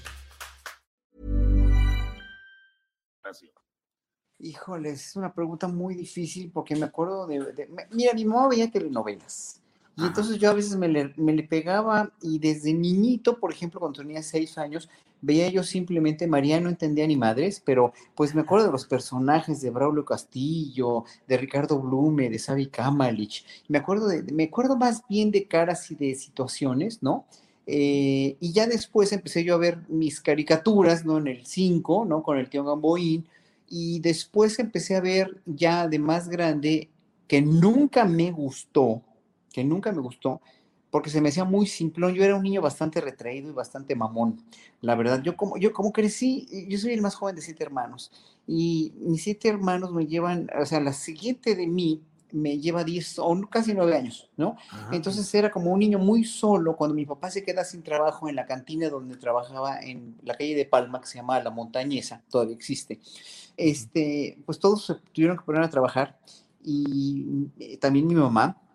Y yo crecí muy solito desde los 7 años, recién cumplidos, hasta todo, todo ese tiempo después. Entonces veía mucho programas como, por ejemplo, La Señorita Cometa, los, canal, lo- los, los niños del Canal 5, ¿no? Y después empezó este, eh, mi mamá veía siempre el domingo, por ejemplo, ¿no? Que era el programa del- del- de, las señoras y de la, de la familia mexicana. Este, Chabelo también empezaba con familia con Chabelo en ese, en ese entonces, pero a mí nunca me atrajo, a mí siempre me pareció verdaderamente muy, pero muy básico y muy elemental, siento decirlo. Como te digo, era un niño muy mamón y me refugié eh, de, de pasar a ser un niño muy, muy consentido por mi mamá y mis hermanas eh, y mis hermanos, pasé a ser un niño, cuando se queda mi papá sin trabajo, pasé a ser un- niño muy retraído y muy este, amante de la lectura. Me refugié en la lectura, me refugié en la lectura sobre todo de, de, este, de culturas antiguas. Fíjate, curiosamente, con la biblioteca Espasa, la enciclopedia Espasa Calpe. Mi papá tenía una enciclopedia, una de 1945, de cuando se casaron mis papás, o cuando se unieron, nunca se casaron ellos, este, hasta mucho después. Y después, eh, en 65, tenía otra edición del Espasa Calpe, y ahí leí yo sobre los dioses egipcios, los dioses griegos, los dioses romanos, los dioses Ujú. aztecas, y me volví totalmente ateo. Entonces, yo preferí leer sobre religiones, porque decía, bueno, pues qué, qué bonito que haya tantos dioses, a mí me quieren imponer uno, ¿verdad? ¿Por qué? A ver, no, no, como que nunca me convenció la, la, la cuestión de creer en un solo Dios. Y a partir de ahí me volví muy retraído y muy mamón. Y sintetizo con eso. Nunca me había atraído por los programas de la, de la gran familia Televisa, ¿no? Que todo en, en 74 pasó a ser de Televicentro, pasó a ser Televisa, y ya iba yo en cuarto año de primaria y jamás me vi atraído por, por comedias como El Chavo del Ocho, porque que- yo creo que este, habla, eh, estu- he estado viendo los programas que, que has hecho, eh, la opinión interesantísima de la, la mesa de los periodistas de los tres, ¿eh? Eh, este, sobre, sobre la cuestión de la comedia mexicana la decadencia de la comedia mexicana a partir de los, de los parámetros impuestos por Televisa. Entonces nunca, me, nunca, realmente nunca fui así como un niño seguidor de, de, ninguno de estos, este, de estos, eh, de estas cosas mexicanas de la comedia. Muy bien, Horacio, gracias. Ana Francis, llega la hora de las confesiones. Dinos la verdad. ¿Cuáles eran tus ídolos televisivos de la barra infantil de Televisa? De la barra infantil de Televisa. A ver, ¿qué veía yo? Veía yo burbujas, fíjate. Ese me Ah. gustaba mucho.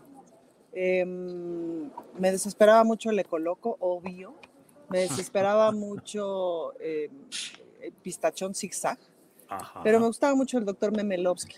Y sí, en burbujas yo me clavaba un montón. No recuerdo más de la barra de Televisa que yo viera, es decir, de pronto, o sea, Chabelo me desesperaba mucho. Veía yo Chespirito de pronto, pero también había una parte que me desesperaba, que me aburría. Y luego, bueno, pues lo que pasa es que una crece, ¿no? Pero veía, muy- veía yo un montón de caricaturas y veía yo un montón de telenovelas, ¿eh? Pero un montón, o sea, quinceañera, bueno, no sé si ustedes se acordarán, pero en el final de quinceañera y en el final del maleficio, las calles de la ciudad estaban vacías, pues, ¿no? Em, quinceañera sí me la soplé completita y veía yo un montón de telenovelas. Recuerdo aquella de Amor en Silencio, telenovelón. Eh, sí crecí viendo con Amor eso. en silencio. exacto. Es vivir un momento a tiempo, amor. Bien. No, porque tragedión, porque tenía a la mitad un cambio, un cambio de, ¿cómo se llama? De, de- de estrategia dramática, que era muy interesante. Em, y luego ya, pues una crece. Veía yo caricaturas, obviamente, pero no, pues no eran de Televisa, sino estas, las de Don Gato, las de la Warner Brothers, todas esas. Esas me fascinaban. Veía yo muchísima tele. Y luego yo les digo, yo salía así no por, no por activista ni por lesbiana, sino porque veía yo mucha tele. Em, sí, sí veía yo muchísima tele de niña. Como que fue mi, mi, mi refugio un montón de años. ¿no? Gracias, Ana Francis. Eh, Fernando Rivera Calderón, ya dinos la neta, ¿cuáles eran tus héroes infantiles de la televisión mexicana? Bueno, comparto con, con Ana Francis eh, el, gusto por, por la telenovela vespertina con mi madre o con, mis dos, cualquiera de mis dos abuelas. eh, era, era un ritual sentarse a ver la comedia y a mí me encantaba. La verdad, lo, lo- lo recuerdo con nostalgia, porque además creo que no fueron. Esa de Amor en Silencio, este, esa actuación de Omar Fierro, que no, podía hablar, entonces tenía que eh, improvisar. Pero bueno, en términos de, contenidos infantiles, me gustaba también mucho Odisea Burbujas, aunque después, años después, eh, cuando trabajaba de reportero, eh, conocí a un chavo que era parte de un grupo como de chavos que hacían como striptease y eran muy sexys y este chavito se vestía como de cuero y él era mimoso ratón, entonces fue una cosa muy fuerte para mí darme cuenta de que adent- adentro de ese tierno ratoncito había un chico osado. Este, también, me gustaba mucho Don Gato y su pandilla, sobre todo por el doblaje que hacían eh, Jorge Arbizu eh, y toda esa, esa cuadrilla de locos que convirtieron muchas eh, caricaturas estadounidenses en, en joyas, porque convirtieron a Cucho en un gato yucateco, por ejemplo, o eh, hicieron algunos, hablaban de cosas de Piedrique Guzmán o de cosas muy divertidas. Lo hacía también en Los Picapiedra, donde Jorge Arbizu hacía a Pedro y a, y a Pablo Mármol. Eh, me gustaba muchísimo La Pantera Rosa, eh, creo que es, es de mis caricaturas favoritas junto con Ahí viene Cascarrabias, La Princesa Caballero, este, eh, Ultraman, este, yo soy, soy de esos viejos tiempos. Y había una que me gustaba mucho, que no sé si la pasaban en, en Televisa o en Televicentro en ese tiempo, pero era una serie para, para niños que se llamaba Los Thunderbirds, que eran como unas marionetas muy raras, entonces todo el tiempo se movían así, oh, nos atacan, vamos es cierto. y, este, eh, y se movían así, eran como unas marionetas literalmente. También, como comprenderás, veía mucho la tele de niño y, y la disfrutaba y, y había buenos Cachirulo. Los cuentos Cachirulo. con Cachirulo eran muy buenos. ¿Se acuerdan cómo se despedía Cachirulo que hacía la mano como que, como que era una mano muy con, con mucha injundia? Adiós, amigos. Adiós, sí, amigos. Sí. Adiós, amigos.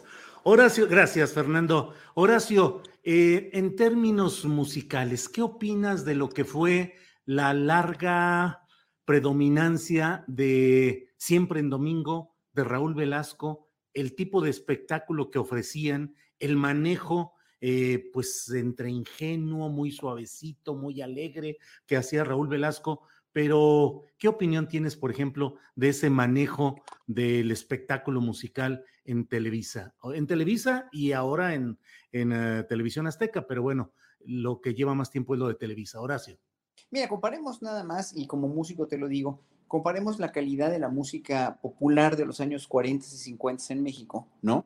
Que era, nada más con los, los Panchos, por ejemplo, las hermanas Águila, ¿no? Las hermanitas Núñez, etcétera, etcétera. Muchos, muchos grupos de música popular fantásticos, incluso los cantantes solistas o los compositores como Agustín Lara, qué sé yo, bueno, evidentemente hay una playa de, de, de, lo que la W realmente como estación de radio y sus conciertos ahí en vivo propiciaron fueron para la música popular mexicana de, en verdad una gran, un gran, este, un, gran aliciente. Y estaba muy bien la música mexicana hasta que llegó esta época que estás mencionando con eh, la, la, que yo lo llamo la gran decadencia, la gran decadencia de la música popular mexicana, que eh, empezó a decaer y a decaer y a decaer. Y yo no quiero ir en contra de ninguno en especial porque todos los artistas eh, que trabajaron en un momento dado hicieron este, algún buen papel, no, no, no quise decir eh, que todo es malo, pero el problema fue que todo, eh, todo se empezó a, estereotipar a partir de una idea de, yo quisiera, no quisiera decirlo así, pero sí coincido con Juan Becerra Costa, de abaratar, ¿no? de, de hacer chatarra toda la, la educación y la cultura y la música popular mexicana, de tal suerte que empezaron a, empezó la dinastía de la, la, la, sociedad de castas mexicana, ¿no? La sociedad clasista a promover o a proteger o a comenzar estereotipos como, por ejemplo, pues lo de los grupos de niños, ¿no? Que, que en un momento dado eh, eh, hicieron, por ser hijos de, los hijos de los actores de ese entonces, hicieron grupitos de niños que en un momento dado, y yo lo sé por un amigo mío que según, espero que sea verdad, no, no, este, yo, yo confío en mi amigo, en un director de orquesta, que este, dice que el primer disco de uno de estos grupos, no me acuerdo si fue Timbiricho, no, no, no me acuerdo, ¿eh? o Parchis, no, no tengo, no, porque ese no, no es mexicano, no, pero el Timbiriche me parece, o uno de estos grupos, pues los niños no podían cantar y tuvieron que recurrir a refuerzos de la, de la, este, del coro de niños de la Escuela Nacional de Música, que era muy bueno y sigue siendo muy bueno, ¿no? Entonces, para yo, fingir que ellos eran los que cantaban. Sí, sí, sí, sí, pues para fingir que ellos eran los que cantaban en el disco, porque finalmente, pues obviamente todo era playback, ¿no? En un momento dado, empezó la época del playback, ¿no? Empezó la época muy decadente del playback, donde finalmente, pues ahora sí que no arriesgaba nada.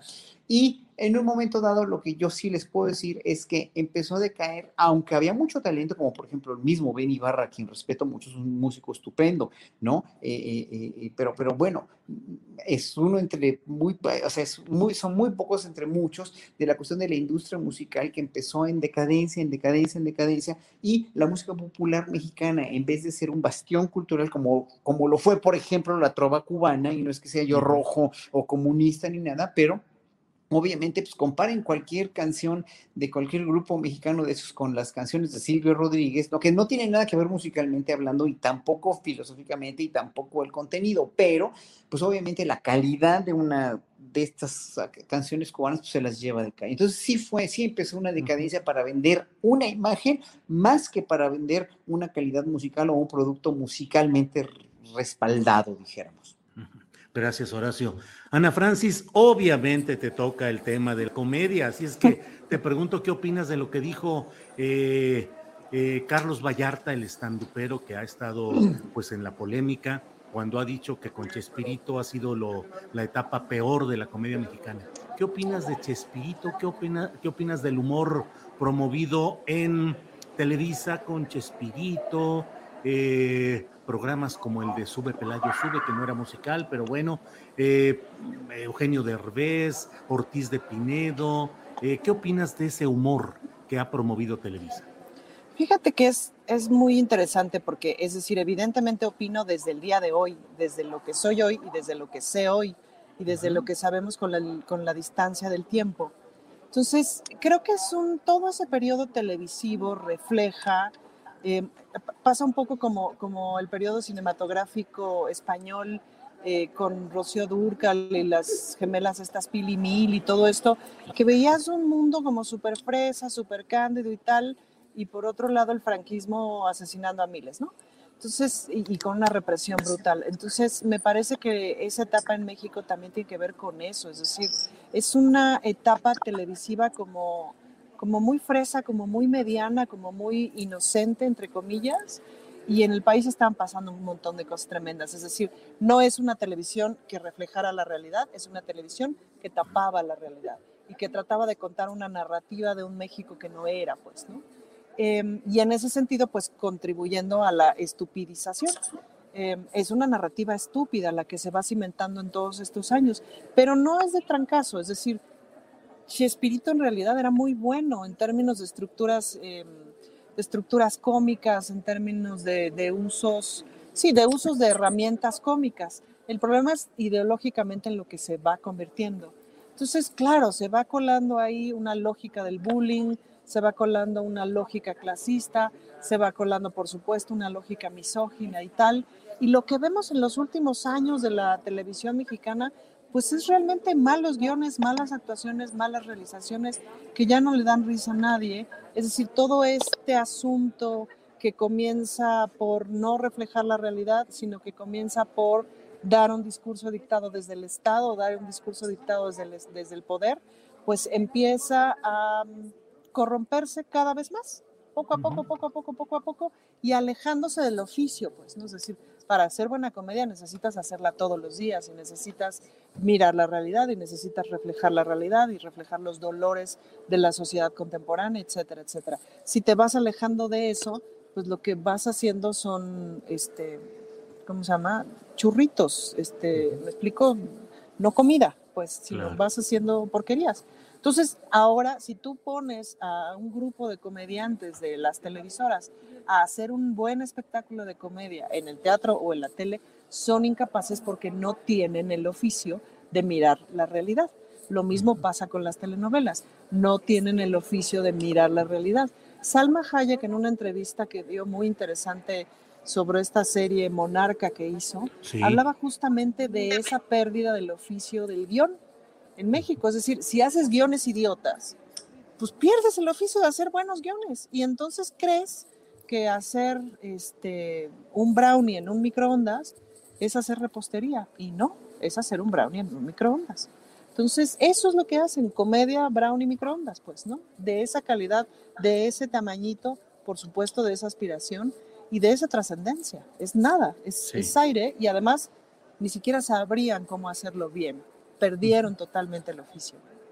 Gracias, Ana Francis. Fernando Rivera Calderón, mm, leo, veo en los comentarios de quienes opinan sobre estos temas en, estos, en estas horas recientes dos posiciones. Quienes dicen, pues es humor, es el chiste, es para pasarla bien. ¿Qué contenido o qué control ideológico o político puede imponerse en el simple hecho de, que, de estarse riendo de tonterías y de simplezas? Y del otro lado, quienes hablan o hablamos de, mm, es decir, en mi caso, eh, de, de, esa forma de control ideológico, político y social que se establece a través de estas figuras y estos programas y contenidos. ¿Tú qué opinas, Fernando?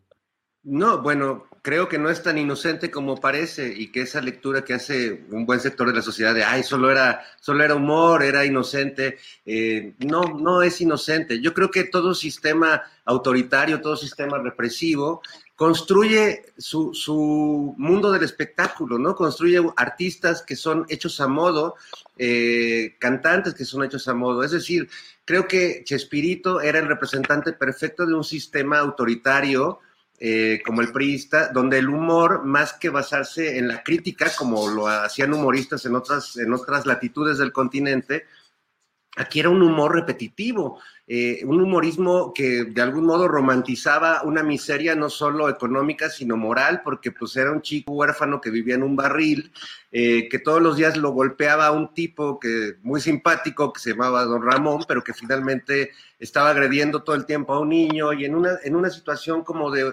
de repetición, cuando el humor es espontaneidad, es sorpresa, es explosión, Chespirito logró hacer, repetir un chiste mil veces, no para que fuera gracioso, simplemente para que la gente de todo el continente adoptara todas esas frases, se las aprendía de memoria y en eso pues logró un fenómeno muy peculiar, pero que no, no pasa para mí por el humorismo, pasa por hacer que todo el mundo se aprenda algo después de repetirlo durante décadas, ¿no? Eso era para mí, además de que Chespirito Raúl Velasco y el PRI hacían lo mismo. Chespirito empezó a usar las risas grabadas. Las risas grabadas, cuando uno escucha una risa, así como cuando alguien eh, ve bostezar a una persona, se contagian. Eh, cuando tú haces un chiste cebo y le pones una risa grabada, es probable que alguien se ría. Más porque alguien se rió que por el, el efecto del chiste. Chespirito jugó a eso, como Raúl Velasco jugó y toda la escuela de Televisa y TV Azteca a que después de escuchar a un artista malo, había unos animadores entre el público que, y, unos letreros que te decían, aplaudan, ¿no? El aplauso inducido, la risa inducida y, perdón, pues los candidatos inducidos, los votos inducidos, todo era grabado, todo era simulado y era, eh, creo que, una, un, un sistema que además vivía conectado. Recordemos que eh, todo ese mundo de artistas que se presentaban en Siempre en Domingo y que escuchábamos en todas las eh, cadenas de radio nacionales, pues muchos, eh, sus drogas, porque muchos eran muy adictos, se las daba el negro durazo, es decir, la policía política o la policía del país era la que tenía enganchada al gremio artístico. Y esto está documentado y se cuenta en varias historias de varios artistas, que era el mismo poder político el que tenía, pues, una, patita puesta sobre los artistas. Por eso nos robaron en este país durante décadas la posibilidad de tener un humorismo crítico que se tuvo que refugiar en el cabaret, la posibilidad de tener una música de rock que fuera contestataria, que se tuvo que ir a la periferia de la ciudad. Porque aquí las disqueras, y yo lo viví, porque yo tenía una banda que hablábamos, criticábamos a la religión y todo, y cuando tuvimos la oportunidad de grabar en BMG, eh, en el subsello de Culebra, en la época del rock en español y todo eso, pues nos dijeron, no, no, no, no queremos alguien que critique a la religión, queremos unos chavos que hablen de, romances y, de, de, cosas ligeras, ¿no? Y se construyó a, modo casi casi de Luis de Llano, que fracasó en Avándaro y nunca soportó que, que los grupos de rock dijeran groserías y fueran contestatarios, pues decidieron crear todo este, este rockcito artificial y este mundo artístico artificial y este humor artificial, ¿no? Que bueno, pues sí, era lo que había pero pues qué pena que al mismo tiempo en Argentina tenían a Lelutiers o en Colombia Jaime Garzón o, en Inglaterra, en Reino Unido a Monty Python, o sea, al mismo tiempo estaban pasando cosas increíbles, Saturday Night en Estados Unidos y aquí Chespirito es una tragedia. Es una tragedia. Fernando, gracias. Eh, Horacio, podríamos pasar un largo rato hablando de este tema, pero te invito a que nos digas cuando escuchas Universidad Nacional Autónoma de México, UNAM, ¿qué cosas positivas y qué cosas negativas evocan en ti esas siglas eh, fundamentales en la cultura y en la academia mexicanas? Bueno, la UNAM es la máxima casa de estudios, es la universidad más antigua que tenemos en América, es, un bastión enorme de conocimiento, de formación de personajes, de, de, de explosión de ideas que han transformado la sociedad. No olvidemos el 68, no olvidemos, eh, o sea, no, olvidemos los grandes rectores que tuvo, ¿no? La UNAM.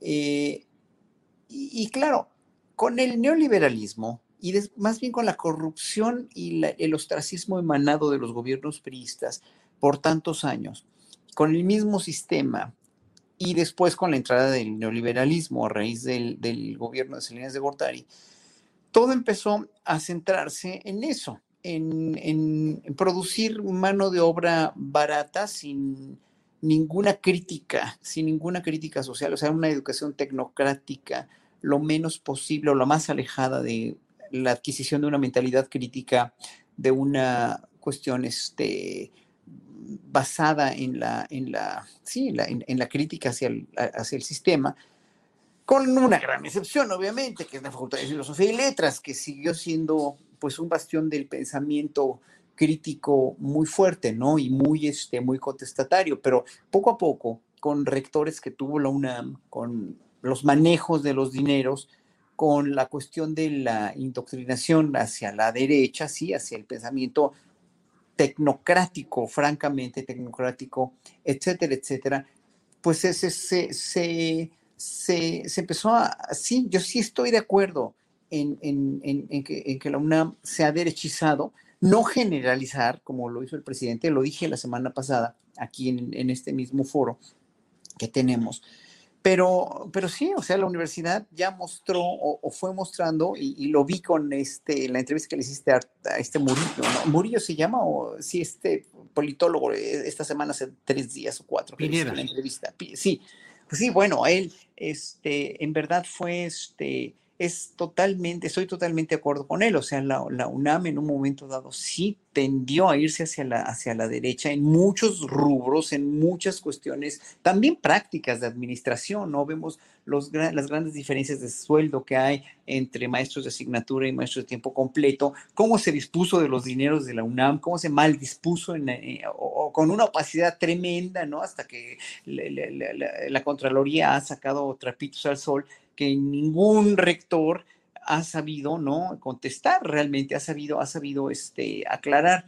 Entonces, ahí en ese sentido yo, eh, lo, que yo respeto mucho de López Obrador es no meterse con la autonomía de la UNAM. Eso es muy interesante. Lo que, lo que, en lo que no estaría de acuerdo es en generalizar, porque no todos los universitarios son iguales, no todos los universitarios tienen esta derechización o tienen esta, este pragmatismo, dijéramos, de, educarlos simplemente sin una mentalidad crítica, con una produciendo mano de obra barata, que es lo que en todo el mundo también se ha, se ha tendido a hacer eso, mano de obra especializada y barata. Pero por otro lado, tenemos a la Facultad de Filosofía y Ciencias de, esta universidad, que es una maravilla, muchos de las escuelas de arte también, y en todos lados hay, hay de todo, ¿no? Yo creo que sí, pero administrativamente hablando, sí, la universidad se ha derechizado y, y creo que bastante, ¿no? Entonces hay que poner las cosas en la realidad y no hay que generalizar. Gracias, Horacio Franco. Ana Francis Moore. Ana Francis, ¿qué opinas de las declaraciones del presidente que ha dicho que en la UNAM eh, pues hay una derechización, neoliberalismo conservadurismo. ¿Lo consideras que es un espacio que ha mantenido una presencia crítica a lo largo de las décadas o realmente hoy está siendo ya eh, absorbida por esa derechización? Bueno, yo creo que, como decía un poco la vez pasada, hay muchas UNAMs, pues, ¿no? Me quisiera centrar, por ejemplo, en el asunto de género, que creo que ahí podemos ir observando este, el cómo funciona el sistema si tú quieres poner una denuncia contra un profesor, contra un compañero, etcétera, una denuncia de violencia de género, la cosa es la más complicada del mundo, te la hacen de super jamón, entre ellos mismos hacen un consejo que dicen que no, no es cierto, la que estás loca eres tú, etcétera, etcétera. Y eso más, o menos se repite en todas las facultades. Y por eso hemos visto a las compañeras y a los grupos de, de las estudiantes y tal tomar las facultades, cerrar, etcétera, etcétera, hacer tendederos y tal, porque la UNAM como tal, como institución, responde peor, o sea, más lento que Hertz Manero. Otro detallito, por ejemplo, que, que ahora sí que para muestra un botón, em, las, el, el, equipo de fútbol femenil de la UNAM, que siempre ha jugado en el espacio de la cantera, hasta el 2020 pudo jugar en el estadio de CEU por presiones, además de el Festival Tiempo de Mujeres. ¿Me explico? es decir, por una como presión, etcétera, etcétera, del Festival Tiempo de Mujeres, y no necesariamente lo pagó la universidad, o sea, hay una parte que pagó la Secretaría de Cultura de la Ciudad de México para que eso ocurriera. Es decir, solitos, solitos, no se les da la igualdad de género, me explico, hay que ejercer un montón de presión. Si eso no es derechización, entonces no sé qué es, pues, ¿no?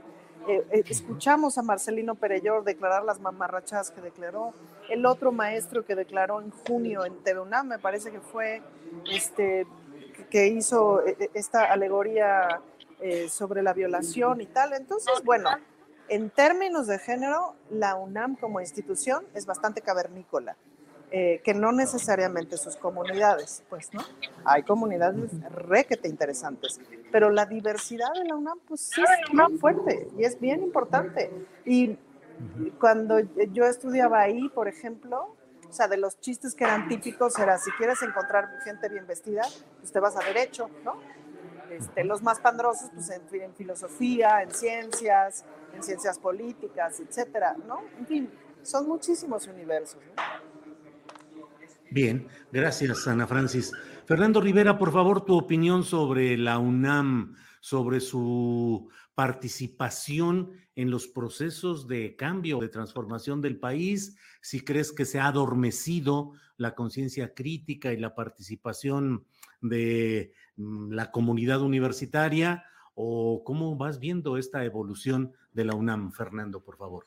Bueno, no, no creo que se haya adormecido, creo que se ha buscado inhibirla, ¿no? Desde hace muchos años, eh, desde la radicalidad, tanto de los grupos de derecha, de los grupos conservadores, como de los grupos radicales de, izquierda, ¿no? Yo como exalumno de la Facultad de Filosofía y Letras, eh, pues siempre hubo un, ala radical con la que yo no coincidía, que finalmente era la que a veces decidía los temas de, las huelgas y eso, en, algún momento intenté acercarme un poco a esa, al, movimiento, pero me parecían demasiado radicales, ¿no? O sea, como que cero voluntad de negociación política, sino más bien eran actos pues más revolucionarios y de hecho pues yo no pude terminar mi maestría en, en historiografía por eh, es la, una de las últimas huelgas, la que encabezaba este personaje además muy dudoso llamado el Mosh, con quien tuve además algunos desencuentros. Entonces fue eh, una cosa eh, pues que me hizo ver la, polaridad que puede haber en la universidad y cómo a veces los grupos que hacia afuera llaman más la atención no son necesariamente los que están generando el discurso crítico al interior de, nuestra querida universidad. Sí creo que ha habido eh, una, una voluntad de inhibir el espíritu crítico, sobre todo el espíritu autocrítico, y de seguir haciendo de la universidad, como lo fue durante muchos años, pues un botín político, pero ah, con diferentes intereses, ¿no? Recordemos en los tiempos de Luis Echeverría, como eh, Echeverría tratando de reivindicarse después de, pues, del 68 y de todo lo que había sucedido, eh, muchas de, la gente de su gabinete, mucho, se, rodeó de muchos jóvenes que sacó directamente de, la Facultad de Derecho de, la UNAM, ¿no? Entonces, eh, eh, durante mucho tiempo el PRI, pues abrevó de la UNAM y creó cuadros y grupos políticos más allá de los grupos porriles que también han salido de ahí. Pero después también empezó eh, el PAN a, generar, o la derecha, a generar grupos de, poder. No sé si después, yo creo que siempre estuvieron ahí, pero empezaron a cobrar mucha más fuerza. Y yo pongo un ejemplo que, bueno, igual es muy personal, pero que de algún modo confirma también los dichos del presidente, que, finalmente es la crítica de uno, de uno más de los exalumnos de, de nuestra casa de estudios, así que tampoco lo veo como algo por lo que haya que salir a hacer un paro, una marcha.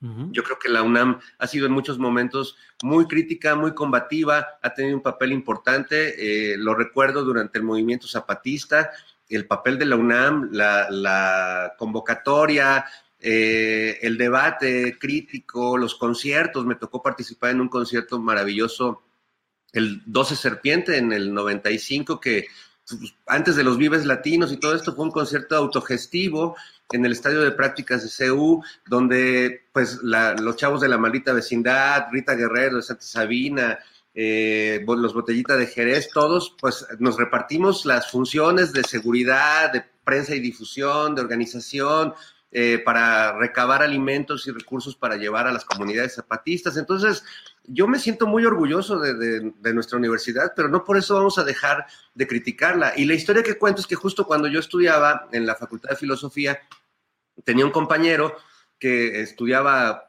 creo que filosofía, yo estudiaba historiografía de México, pero nos topábamos en los pasillos y siempre platicábamos y durante mucho tiempo, y, luego pues me enteré que era líder del movimiento universitario y que era un chico de izquierda y platicaba con él y me parecía un tipo inteligente y, de repente hoy lo veo y digo, ¿qué le pasó a Fernando Belauzarán? No. este, que ahora es panista, defiende los peores intereses y a los políticos más impresentables de este país. Se ha vuelto, me parece, un, político impresentable. Y, si este ejemplo tan personal no les confirma la tesis del presidente, pues es, que no sé qué más quiere. Muy bien, Fernando, gracias. Fernando. Eh, Horacio Franco, Horacio, ¿qué pensaste en términos del México que venía cuando te enteraste del asesinato de Luis Donaldo Colosio? Híjole, fue un momento, un shock enorme. Fue un shock enorme y fue eh, un parteaguas en, en, en, mi vida este magnicidio, porque, pues digo, hace tantos años, yo todavía era bastante joven, pero eh, no podía creerlo, era como un, un, este, una pesadilla, ¿no? Que hubiera pasado ese magnicidio. Y, y obviamente, como mi, la mentalidad que he tenido ha sido desde que viví en Holanda, desde 1981 hasta este año de 2021, igual, o sea, 40 años pensando igual democráticamente, pensando en que de ser de izquierda, pensando en un país con, con, una, con una igualdad, soñando con un país con una igualdad de derechos, con una igualdad de, de clases sociales, etcétera, etcétera. Obviamente eh, ya sabía yo, porque ya había inventado yo eso de la dictadura perfecta antes que Vargas Llosa, desde 1985 que llegué a vivir a México, después de haber realmente disfrutado de una democracia como era en ese entonces Holanda, donde no había discriminación, era la, repartición equitativa de la riqueza y no tenían recursos para repartir ninguna riqueza, pero se la lograron a partir también de invasiones, a partir de, de ser una, un país colonizador muy chingativo, pero finalmente después entendieron, después del madrazo de la Segunda Guerra Mundial, entendieron perfectamente que por, no, por ahí no iba la cosa y que tienen que ser una sociedad igualitaria. Pero bueno, después de eso, viene este magnicidio de Colosio. Y, este, y, y, digo, híjole, es que sí, ¿verdad? Esto no puede ser una cuestión de un asesino solitario de Mario Aburto. Yo nunca me creí ese cuento, obviamente, ¿no? Pese a que lo quisieron manipular de esa manera, eh, obviamente se, rumoraba como tantos rumores había de tantas cosas que pues había, había sido Salinas quien lo mandó matar o lo que sea, ¿no? Yo no me meto en eso, no me metí en eso, además no podría afirmar nada, pero hoy por hoy, eh, eh, bueno, después salió este pues el otro candidato que finalmente pues ya, ya vimos quién fue, ¿no? Y ya vimos cómo dejó el país con el Pro, etcétera, etcétera, ¿no? Y, bueno, para no, para no hacer el cuento más largo, yo creo que este, en, ese, en ese momento para mí ese magnicidio representó la posibilidad de, de o sea, todavía, de, más bien, la posibilidad de un cambio de que ganara la izquierda, obviamente, yo dije, ojalá que la gente se dé cuenta que estamos gobernados por una bola de, patanes, ¿no? O de gente que ha ido hundiendo a México. Y pensé en verdad en, un cambio pues, que siempre había pensado, siempre había yo este, soñado con un cambio a la izquierda, ¿no? Este, y bueno, pues obviamente no pasó así, pero evidentemente, pues cada vez, con este asesinato, cada vez se refrendó más, y aquí acabo en, eh, de responder lo que tú me dijiste, me preguntaste, cada vez me refrendó más el hecho de que estábamos gobernados por gente verdaderamente muy siniestra, porque esto no se creía, esto no puede ser una cuestión de un asesino solitario, y bueno, qué bueno que ya este, la Comisión de, Derechos Humanos empezó a, otra vez a, querer abrir el caso, porque esto pues no puede seguir así, ¿no? O sea, aunque sea un magnicidio que se cometió hace veintitantos años, ¿no? Ya no, ya no podemos eh, seguir chupándonos el dedo y hoy por hoy que en este sexenio las cosas se dicen por su nombre, las cosas se mencionan y no hay máscaras, no fuera máscaras en este sexenio, pues ojalá que esa máscara también se quite, ¿no? La máscara del 68, la máscara del 71, esta máscara del magnicidio de Colosio y tantas otras máscaras que tenemos y que vivimos a cuestas. Gracias a lo que tú empezaste aquí a, cuestionar de qué son los medios masivos de comunicación, la cuestión de, la, de las noticias que eran tergiversadas totalmente a modo de que la opinión pública fuera una, ¿no? A, modo de que el PRI tuviera una hegemonía. Y pues hoy, hoy por hoy tenemos que refrendar todos los días los ciudadanos mexicanos esa memoria para que no nos vuelvan a dar a torre con el dedo. Gracias, Horacio Franco. Eh, Ana Francis Moore, ¿qué piensas, eh, qué pensaste cuando sucedió? ¿Qué sentiste y qué pensaste cuando el asesinato de Luis Donaldo Colosio?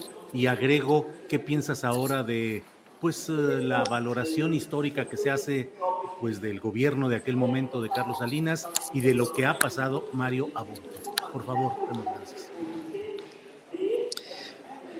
Pues fíjate que recuerdo muy bien el momento porque iba yo sobre un pecero en eje 8, este, venía yo regresando em, y en aquel entonces la verdad es que no necesariamente estaba yo muy politizada, estaba yo muy chava y estaba apenas como saliendo del closet, pero tenía una novia de la UNAM que era muy izquierdosa, matemática de la UNAM justo.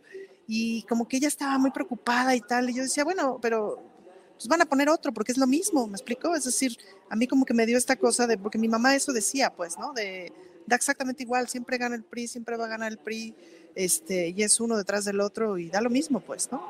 Em, y claro, conforme fueron pasando las horas y que me fueron explicando y que fui entendiendo un poquito más de la circunstancia, dije, no, pues qué recios se llevan, pues, ¿no? Qué feos se llevan, porque no, no, es, o sea, como que de pronto por ahí empezó a salir una versión de, bueno, pero si esto es un ataque, digamos, una, un una especie de golpe de, de Estado o alguna cosa así, versión que la verdad es que pronto desapareció, es decir, era evidentemente un golpe interno, pues, ¿no?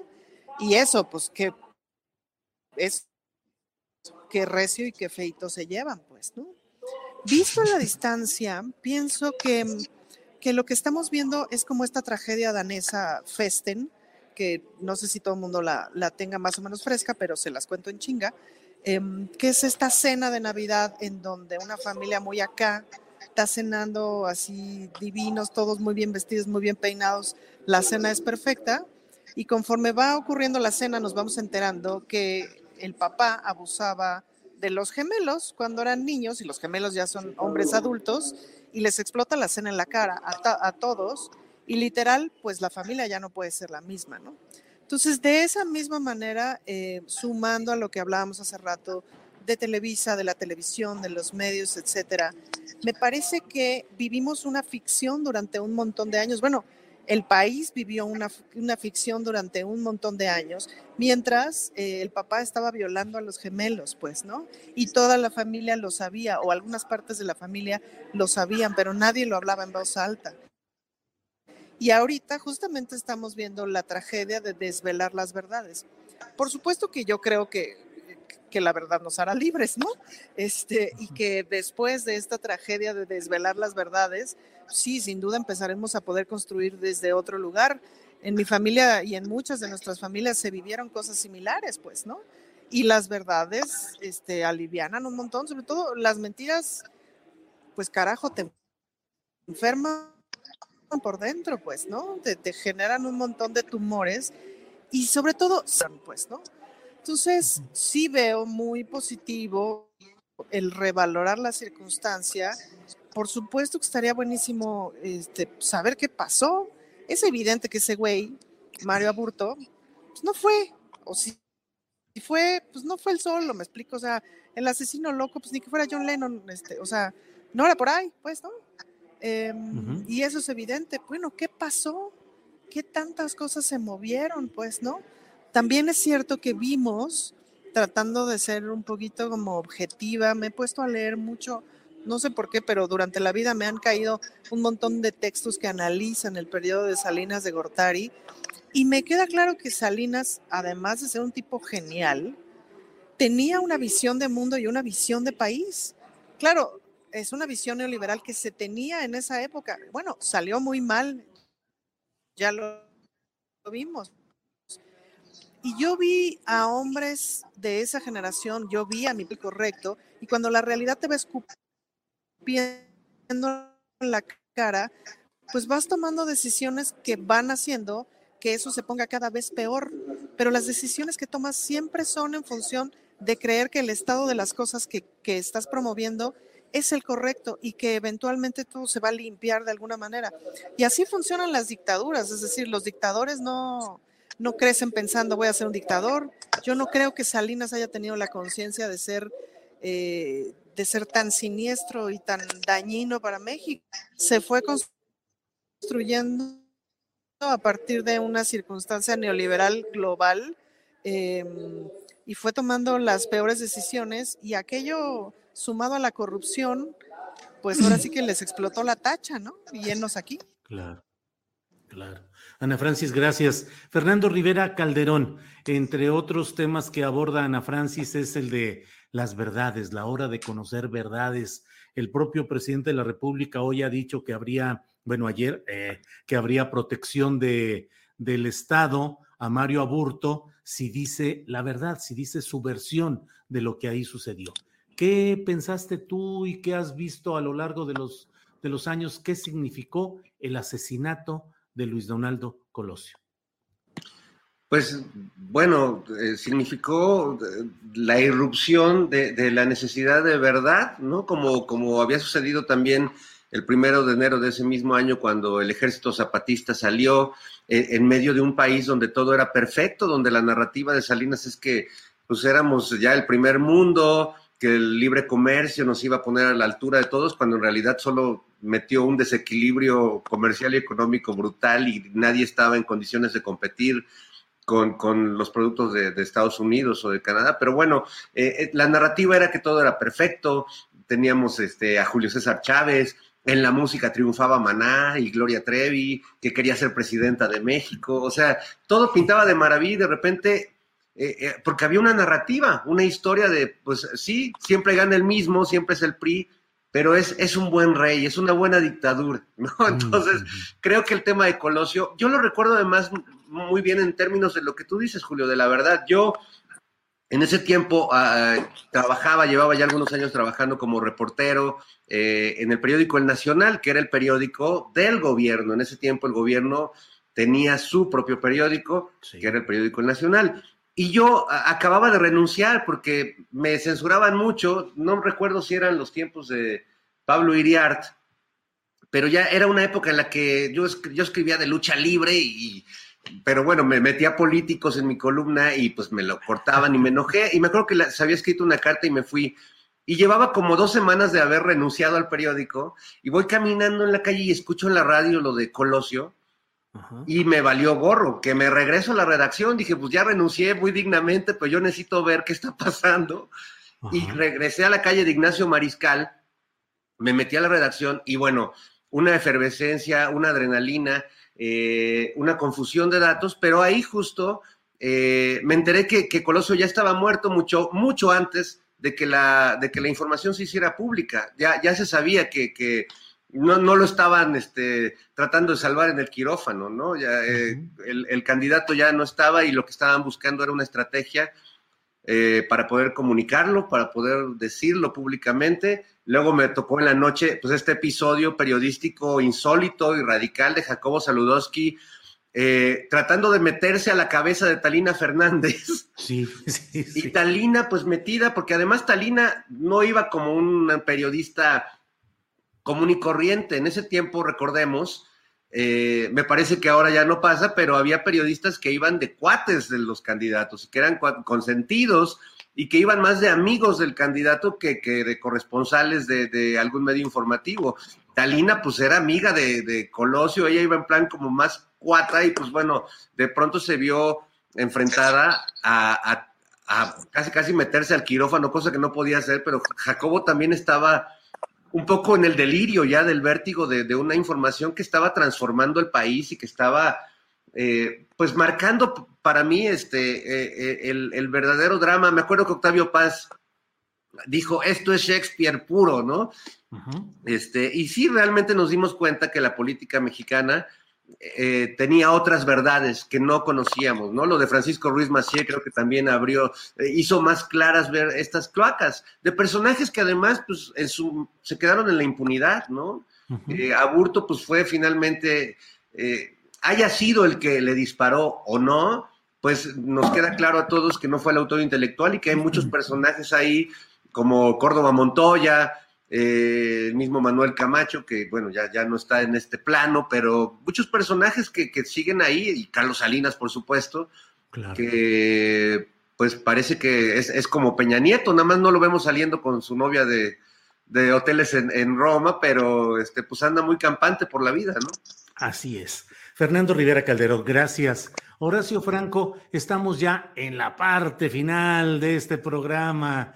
Ya estamos eh, y por razones técnicas que vamos a, develar en el próximo programa, pues tenemos que ajustarnos a que sea una hora la que tengamos de programa. Así es que nos quedan como tres minutitos a cada cual para el postrecito, que aquí en este caso es un postre amargo o dulce o semi amargo o semidulce, como quieran, con la información, el comentario, lo que quieran. Horacio Franco, desde Dubái, lo que quieras agregar en esta parte final, en estos tres minutitos de, nuestra, de nuestro cierre de la mesa, Horacio. Pues yo nada más quisiera darle, darle totalmente la razón aquí a Fernando y a Ana, porque este, en realidad lo que, sintetizando, lo que tenemos que hacer los ciudadanos es nunca dejar de recordar, jamás, y tampoco dejar de recordarles a los mucho más jóvenes que nosotros cómo era el México antes del 2018 y cómo puede llegar a ser y cómo estamos ahorita en un inter, en un paso muy doloroso para muchos, ¿no? Muy doloroso porque, porque estamos despertando de una realidad abominable que vivíamos. O sea, es que hoy es la mañanera todos los días, yo no me la pierdo, aún aquí en Dubái la he estado oyendo, y este, y ves que en verdad estamos, estuvimos tan, tan engañados. O sea, nos vendieron una historia, pues, del Chavo del Ocho, de, de, de, las telenovelas, de Los ricos también lloran, etcétera, etcétera, que, que fue mezquina para, para hoy que despertamos porque ya lo sabíamos, pero lo hablábamos en sociedad, lo hablábamos con los amigos, ¿no? Esto está súper corrompido, peor no se puede estar, la pobreza, la corrupción, etcétera, etcétera. Pero hoy que nos sacan todos los datos y todas las cifras y todo lo que, por ejemplo, hoy estaba viendo hace ratito, eh, atrasada, pero la oí la, la, la, conferencia de prensa, bueno, todo lo que, los datos que saca López Obrador, la de ayer, eh, eh, jueves también, que este, donde dijo, este, cómo se gasta, cuánto se gasta en la presidencia, o sea, 3 mil millones de pesos menos de lo que se gastó en tiempos de Peña Nieto, ¿no? Y bueno, los gastos tan onerosos que tenían los políticos y toda la corrupción a partir de esos gastos onerosos, o sea, ¿de dónde sacaban tanto dinero? Pues yo creo que, mira, lo único que nos queda como ciudadanos, en verdad, es, es eh, seguir entendiendo esto como un, como un paso a otra etapa de la historia de México, eh, seguir reflexionando mucho sobre que no queremos estar como estábamos antes, que no queremos, no queremos más de esta corrupción, de este engaño, de esta manipulación, de esta chatarrización de la educación, de la música, de, de todo, de la ciudadanía mexicana de a pie, que no queremos más una clase media endeudada hasta el tope para tener una, una vida aspiracionista o aspiracional como, la, como, la, como nos hicieron este, eh, soñar con este neoliberalismo y que finalmente pues ninguno, ningún sistema, porque esto no es una llegada al socialismo ni tampoco, porque el sistema económico de Andrés Manuel López Obrador debería de bautizarse como una nueva cosa porque está entre el, el capitalismo puro, entre el neoliberalismo y el socialismo y hasta el comunismo, ¿no? Entonces no, no, no se llama de ninguna de esas maneras. El sistema económico de López Obrador que quiere implementar y la nueva forma de gobernar muy visionaria en todos los aspectos, eso es lo que la gente no quiere entender, es que nos va a llevar hacia una nueva etapa. Por eso yo creo que sí estamos gobernados por un estadista que aunque no nos gusten muchas cosas, que no nos gusten los Bartlett, que no nos gusten los, los, este, los, los, de Acapulco, etcétera, va, va, a tener que ser así, pero él mismo está proyectando una nación hacia un futuro mucho mejor y mucho más próspero para todos. Gracias, Horacio Franco. Ana Francis Moore, por favor, en la parte final, estos tres minutitos de postre final, por favor. Ana Francis. Yo no sé si ustedes se acuerdan que de hecho no sé si sigue existiendo una marca gringa de tacos que se llama Taco Bell. Sí. Que tenía un perrito muy simpático que lo anunciaba. Yo por eso me acuerdo de Taco Bell. Me disculpo por el ruido, pero es un poco inevitable aquí en el Congreso. Pero bueno, en, pues el perrito era muy simpático y anunciaba yo quiero Taco Bell y era muy simpático. Un día me comí un desgraciado taco de esos de Taco Bell y era una tortilla dura que no tostada este, acomodada como taquito, y ahí le echaban quién sé qué madre, casi vomito, pues, ¿no? Ese es el problema de la mediatización y de la medianía. Y eso se ha colado en todas las áreas, no solamente se coló en la música, en la comedia, en la televisión, se cuela en la discusión política. El otro día yo me arrancaba los pelos de la desesperación del nivel de conversación y de debate, porque de veras hay un ala del Congreso que se ha dedicado a aprender. ¿Quién sabe dónde fueron a la escuela, Julio? Te juro que si fueron a Harvard les tomaron el pelo, porque no mames, perdón de mi francés, el nivel de ideas y de discusión, de capacidad de uso del lenguaje. Es ridículo. Bueno, toda esa medianía se está Cobel. Entonces, me parece que estamos en el proceso de regresar pues a los sopes de la 9, este, ¿no? Por lo menos al tizoncito, carajo. O sea, una diversidad más amplia de tacos, ¿no? Este, una diversidad amplia de tacos, el farolito, qué sé yo, no voy a hacer anuncios, Julio, porque nos desmonetizan, cállate. Pero, no, no, adelante. Este, ¿no? Una diversidad importante, una diversidad importante de tacos, los de la esquina, los de los otros, o sea, todo mundo conocemos una diversidad importante de tacos, ¿no? Y en eso se basa gran parte de nuestra felicidad y de nuestra mexicanidad. Entonces, bueno, de la misma manera, este, pues tiene que haber ideas distintas y formadas de distintas cosas y de distintas maneras. Me parece que estamos transitando de nuevo a la diversidad de tacos y saliendo del mendigo Taco Bell, que es idiota, insípido y además aburrido. Muy bien, Ana Francis. Pues muchas gracias por estas uh, referencias, estas precisiones de la veracidad gastronómica y de sus adulteraciones. Fernando Rivera Calderón, por favor, ya en la parte final de este programa, lo que desees agregar en estos postrecitos del final de la mesa del más allá. Bueno, pues me, gusta porque todo, todo el programa de hoy se conecta y, y, todo, todo de alguna manera tiene que ver, eh, porque al final todo, todo es político. Yo retomaría un poco lo que decía Horacio de que eh, recordemos quienes pasamos por todo este trance histórico de, y histérico de la vida política del país, y recordémosle a, los que no vivieron lo mucho que nos costó salir de ese país aburrido, monotemático, que era como una cárcel ideológica. Eh, recordemos que, que, es importante hablar de Chespirito y de las implicaciones políticas y sociales de ese tipo de humorismo blandengue y apolítico, porque gracias a Chespirito es que hoy tenemos a un Chumel y tenemos a un Derbez y tenemos a un Haitovich y todo este humor machista, eh, misógino, homófobo. Eh, recordemos que Chespirito apoyó al PAN, apoyó al PRI mientras el PRI gobernó y luego apoyó al PAN los últimos años de su vida. Recordemos que Chespirito era el comediante favorito de las dictaduras latinoamericanas. Recordemos que Chespirito era recibido con honores por Augusto Pinochet y se presentaba con toda la vecindad del Chavo en el Estadio Nacional donde asesinaron estudiantes y donde asesinaron a Víctor Jara. Recordemos que gracias a Raúl Velasco tenemos a Inés Gómez Montt y a Laura Bozo y a ese mundo del espectáculo eh, también lleno de corrupción y ese mundo musical lleno de payola. Entonces, no, no perdamos la conexión de por qué estamos en este punto en el país y no permitamos que regresen estos personajes a volver el discurso monotemático como lo han tenido desde hace tres años en los que solo hablan de una cosa, que no soportan que el país se esté transformando y la verdad es que yo creo que no debemos permitirles que regresen.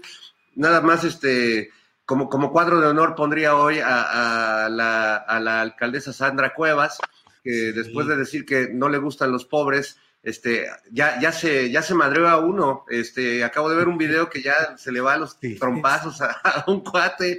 Este, así que bueno, tratemos de no permitir que este tipo de personajes que nos robaron generaciones de talento, de humoristas, de músicos, de rockeros, de creadores, que nos robaron tantos sueños durante tantas décadas, no permitamos que regresen al poder. Bueno, pues muchas gracias a los tres. Eh, Horacio Franco, gracias, buenas tardes. Eh, ya tienes tu boleto de vuelo para Viva Aerobús y para Volaris que ya van a salir del aeropuerto internacional Felipe Ángeles a ciertos destinos, Horacio?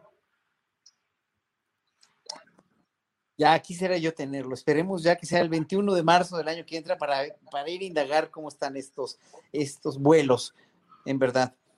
Bueno, pues tendremos que organizar una expedición, una excursión del más allá de la Ciudad de México e irnos, creo que es un vuelo eh, en una línea hacia Cancún, así es que podemos irnos para transmitir desde por allá la mesa del más allá. Eh, Ana Francis Moore, gracias y buenas tardes. Gracias.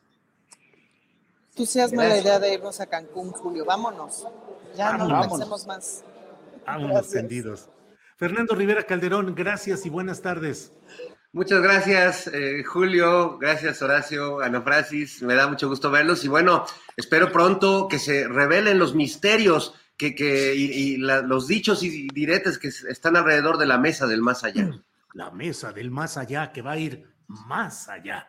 Muy bien. Gracias a los tres y nos vemos pronto. Gracias, buenas tardes. Gracias a todos. Híjole, qué gran mesa.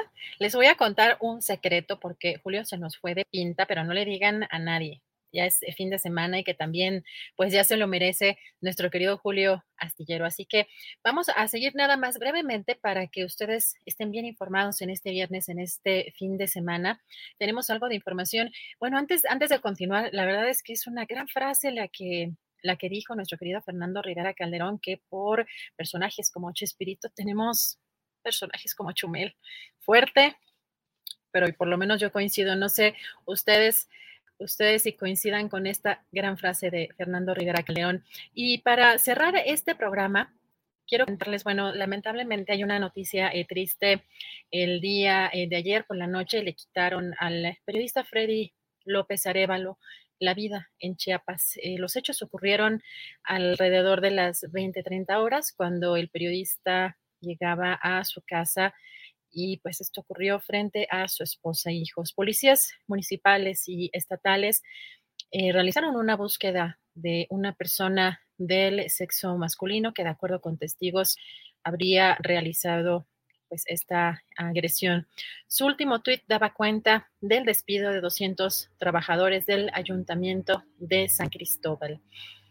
Y bueno, el presidente eh, Andrés Manuel López Obrador, hoy en conferencia desde Campeche, eh, luego de que la Suprema Corte de Justicia de la Nación determinara invalidar la prisión preventiva oficiosa, López Obrador lamentó eh, en esta conferencia mañanera los dichos por el presidente de la Suprema Corte, Arturo Saldívar, y criticó que los jueces sigan defendiendo a corruptos, a los potentados y no a la mayoría del pueblo. Escuchemos. Acaban de resolver, por ejemplo, en la Suprema Corte de Justicia que no se considere delito grave la defraudación fiscal, la elaboración de facturas falsas, todo esto que se implementó, que se impuso, desde luego con la complicidad de funcionarios, con el contubernio de autoridades, de las llamadas factureras. Y lamento mucho que el presidente de la Suprema Corte, al que estimo de verdad y lo respeto, haya dicho que esto no eh, afecta a los pobres o que es a los pobres a los que se les protege si no van a la cárcel los factureros o los defraudadores fiscales. Si la mayoría de los pobres paga impuesto básicamente por la mercancía que compra en el IVA. Bueno, y luego de que PopLab eh, publicó la investigación que reveló la operación de la administración que encabeza el panista, eh, que encabeza, encabezada por el panista Héctor López Santillana para subastar públicamente un patio de preescolar en favor de un particular y que nuestro colega Arnoldo Cuellar aquí ha, denunciado en algunas de las mesas, eh, pues un empresario cercano al gobernador Diego Sinué, esta, eh, este personaje, esta persona que fue favorecida. Y bueno, nuestro colega Arnoldo Cuellar fue a la conferencia mañanera y durante la primera sesión a denunciar estos hechos y durante la sesión eh, primera ordinaria del Ayuntamiento de León, el secretario Jorge Jiménez Lona comunicó la decisión del empresario Gabriel Padilla Cordero de revertir la operación con la que fue beneficiado con más de un mil metros cuadrados de un kinder público para ampliar su residencia.